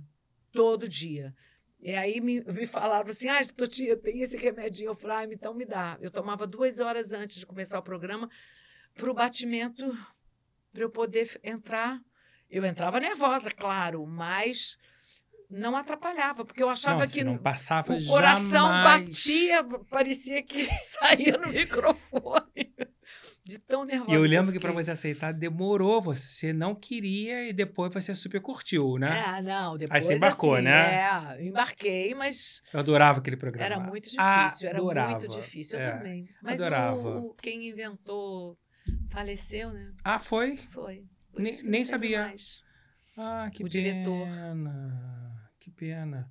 Até porque mostrava uma faceta nova pro público de vocês. É. E era gostoso de ver, era bem Era feito. divertido. A arte, um Era desafio para todos vocês. Não, e uma banda maravilhosa, banda. um cenário lindo. E acho que você apresentou muita coisa nova. Cláudio Lins apresentou muita É. coisa nova. Tiveram momentos muito felizes. Maria Elvira, antes de você terminar com o seu espetáculo, você vai receber a nossa garrafinha. Minha né? garrafinha. Essa garrafinha que está muito Ai, desejada. gente, a minha já tá toda estourada. que já é um troféu, o nosso que ecobag lindo. e o nosso amuleto, que é o colar para dar sorte com as máscaras do teatro. Ai, Seja linda. abençoado e lembre-se da gente. Foi muito gostoso ter você Gente, que aqui. lindo isso, hein? As pessoas gostam muito. Lindo. Até Mauro Mendonça usou. Eu fiquei Gente, muito é feliz. Isso, lindo. Fiquei muito feliz. E você agora faça o que você quiser. Pode cantar 15 músicas, recitar o que quiser. Ficar aqui Não, quanto 15 tempo você quiser. não. Mas assim, deixa eu, deixa eu falar por que, que eu escolhi isso. Você falou para falar, fazer um poema ou um, um trecho, O que você quiser. o que você quiser, ou cantar uma música. E aí eu pensei em várias coisas. Eu pensei primeiro, eu falei, ah, vou falar Fernando Pessoa. E amo. Porque, enfim, Fernando Pessoa foi o primeiro cartão que o Jaime me escreveu. é, tinha um poema do Fernando Pessoa. Estive na, na casa dele em Portugal, Ai, eu já fui lá também. no museu. E eu fiz uma minha feijoada em 2020, meu aniversário. É, 20 dias antes da pandemia, de, de fechar o mundo. A gente não tinha noção que a gente ia passar. Caramba! Com Bem-vindo, Siqueira e a Doia, que faleceu, o Padre Fábio, a Márcia Goldsmith, Olha. Ana Rosa, Silvia Pfeiffer, lá em Portugal, numa casa, é, era num, num, num- num restaurante em forma de, de, de vinho, e em cima morava Fernando Pessoa. Então tem a plaquinha, aqui morou Olha. Fernando Pessoa, tal, tal, tal. E eu sempre digo, mal sabíamos nós do que nós iríamos enfrentar. 9 de fevereiro de 2020. Olha, Eu voltei de Portugal 18 de fevereiro de 2020.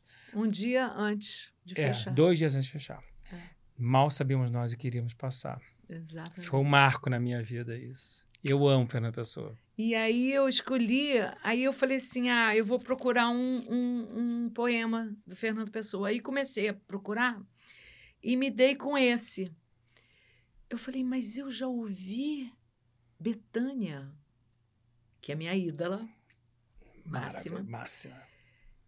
É, eu já vi Betânia declamando isso, porque Betânia declama tudo. Tudo. E aí eu falei assim, eu já vi ela fazendo isso.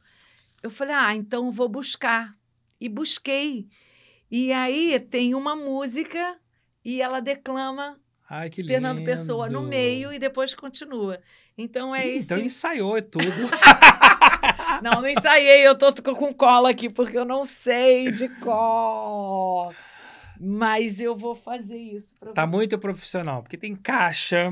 Não, eu queria Entendeu? colocar uma caixinha. Coloque a som. caixinha. Pode. Claro, óbvio. Ai, para saber. Porque é tão lindo assim. Quem, quem já ouviu com Betânia, agora vai ouvir comigo. Olha que chique. Poema com música. Fernando É. Pessoa. Tem Fernando Pessoa no meio.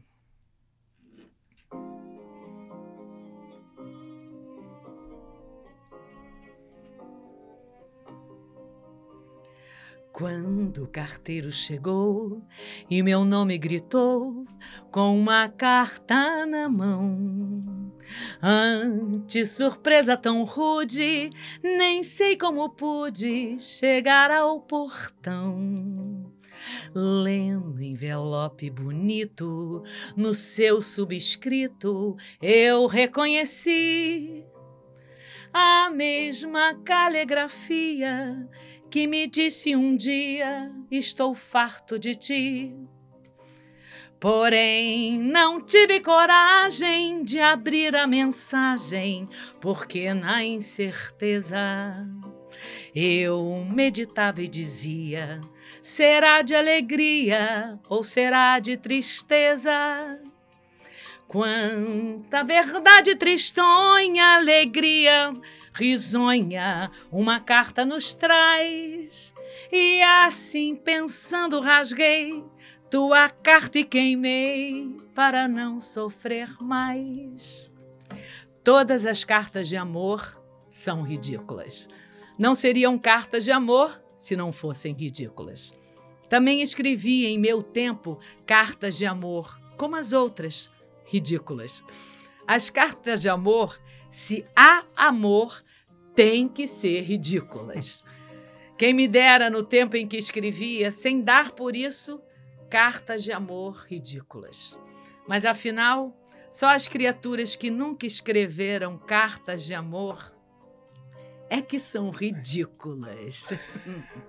Maravilhoso, é, gente. Porém, não tive coragem de abrir a mensagem, porque na incerteza eu meditava e dizia: será de alegria ou será de tristeza? Quanta verdade tristonha ou mentira risonha uma carta nos traz. E assim pensando rasguei tua carta e queimei para não sofrer mais. Nossa, Totia, que lindo! Gente, você foi muito profissional. Fui. Você subiu o nível agora muito alto aqui eu vou ficar muito exigente a partir de agora com quem fizesse o número final. Música, cantou, recitou. Não, você arrasou. Essa coisa de cartas de amor. Te agradeço ridículas. a consideração e o carinho Imagina. e o profissionalismo. Juro por Deus, fiquei lisonjeado. Não, aí eu falei assim: ah, eu queria cantar, arrasou, mas eu queria recitar. Eu falei, arrasou, arrasou, arrasou. Lindo, juntos? Totia.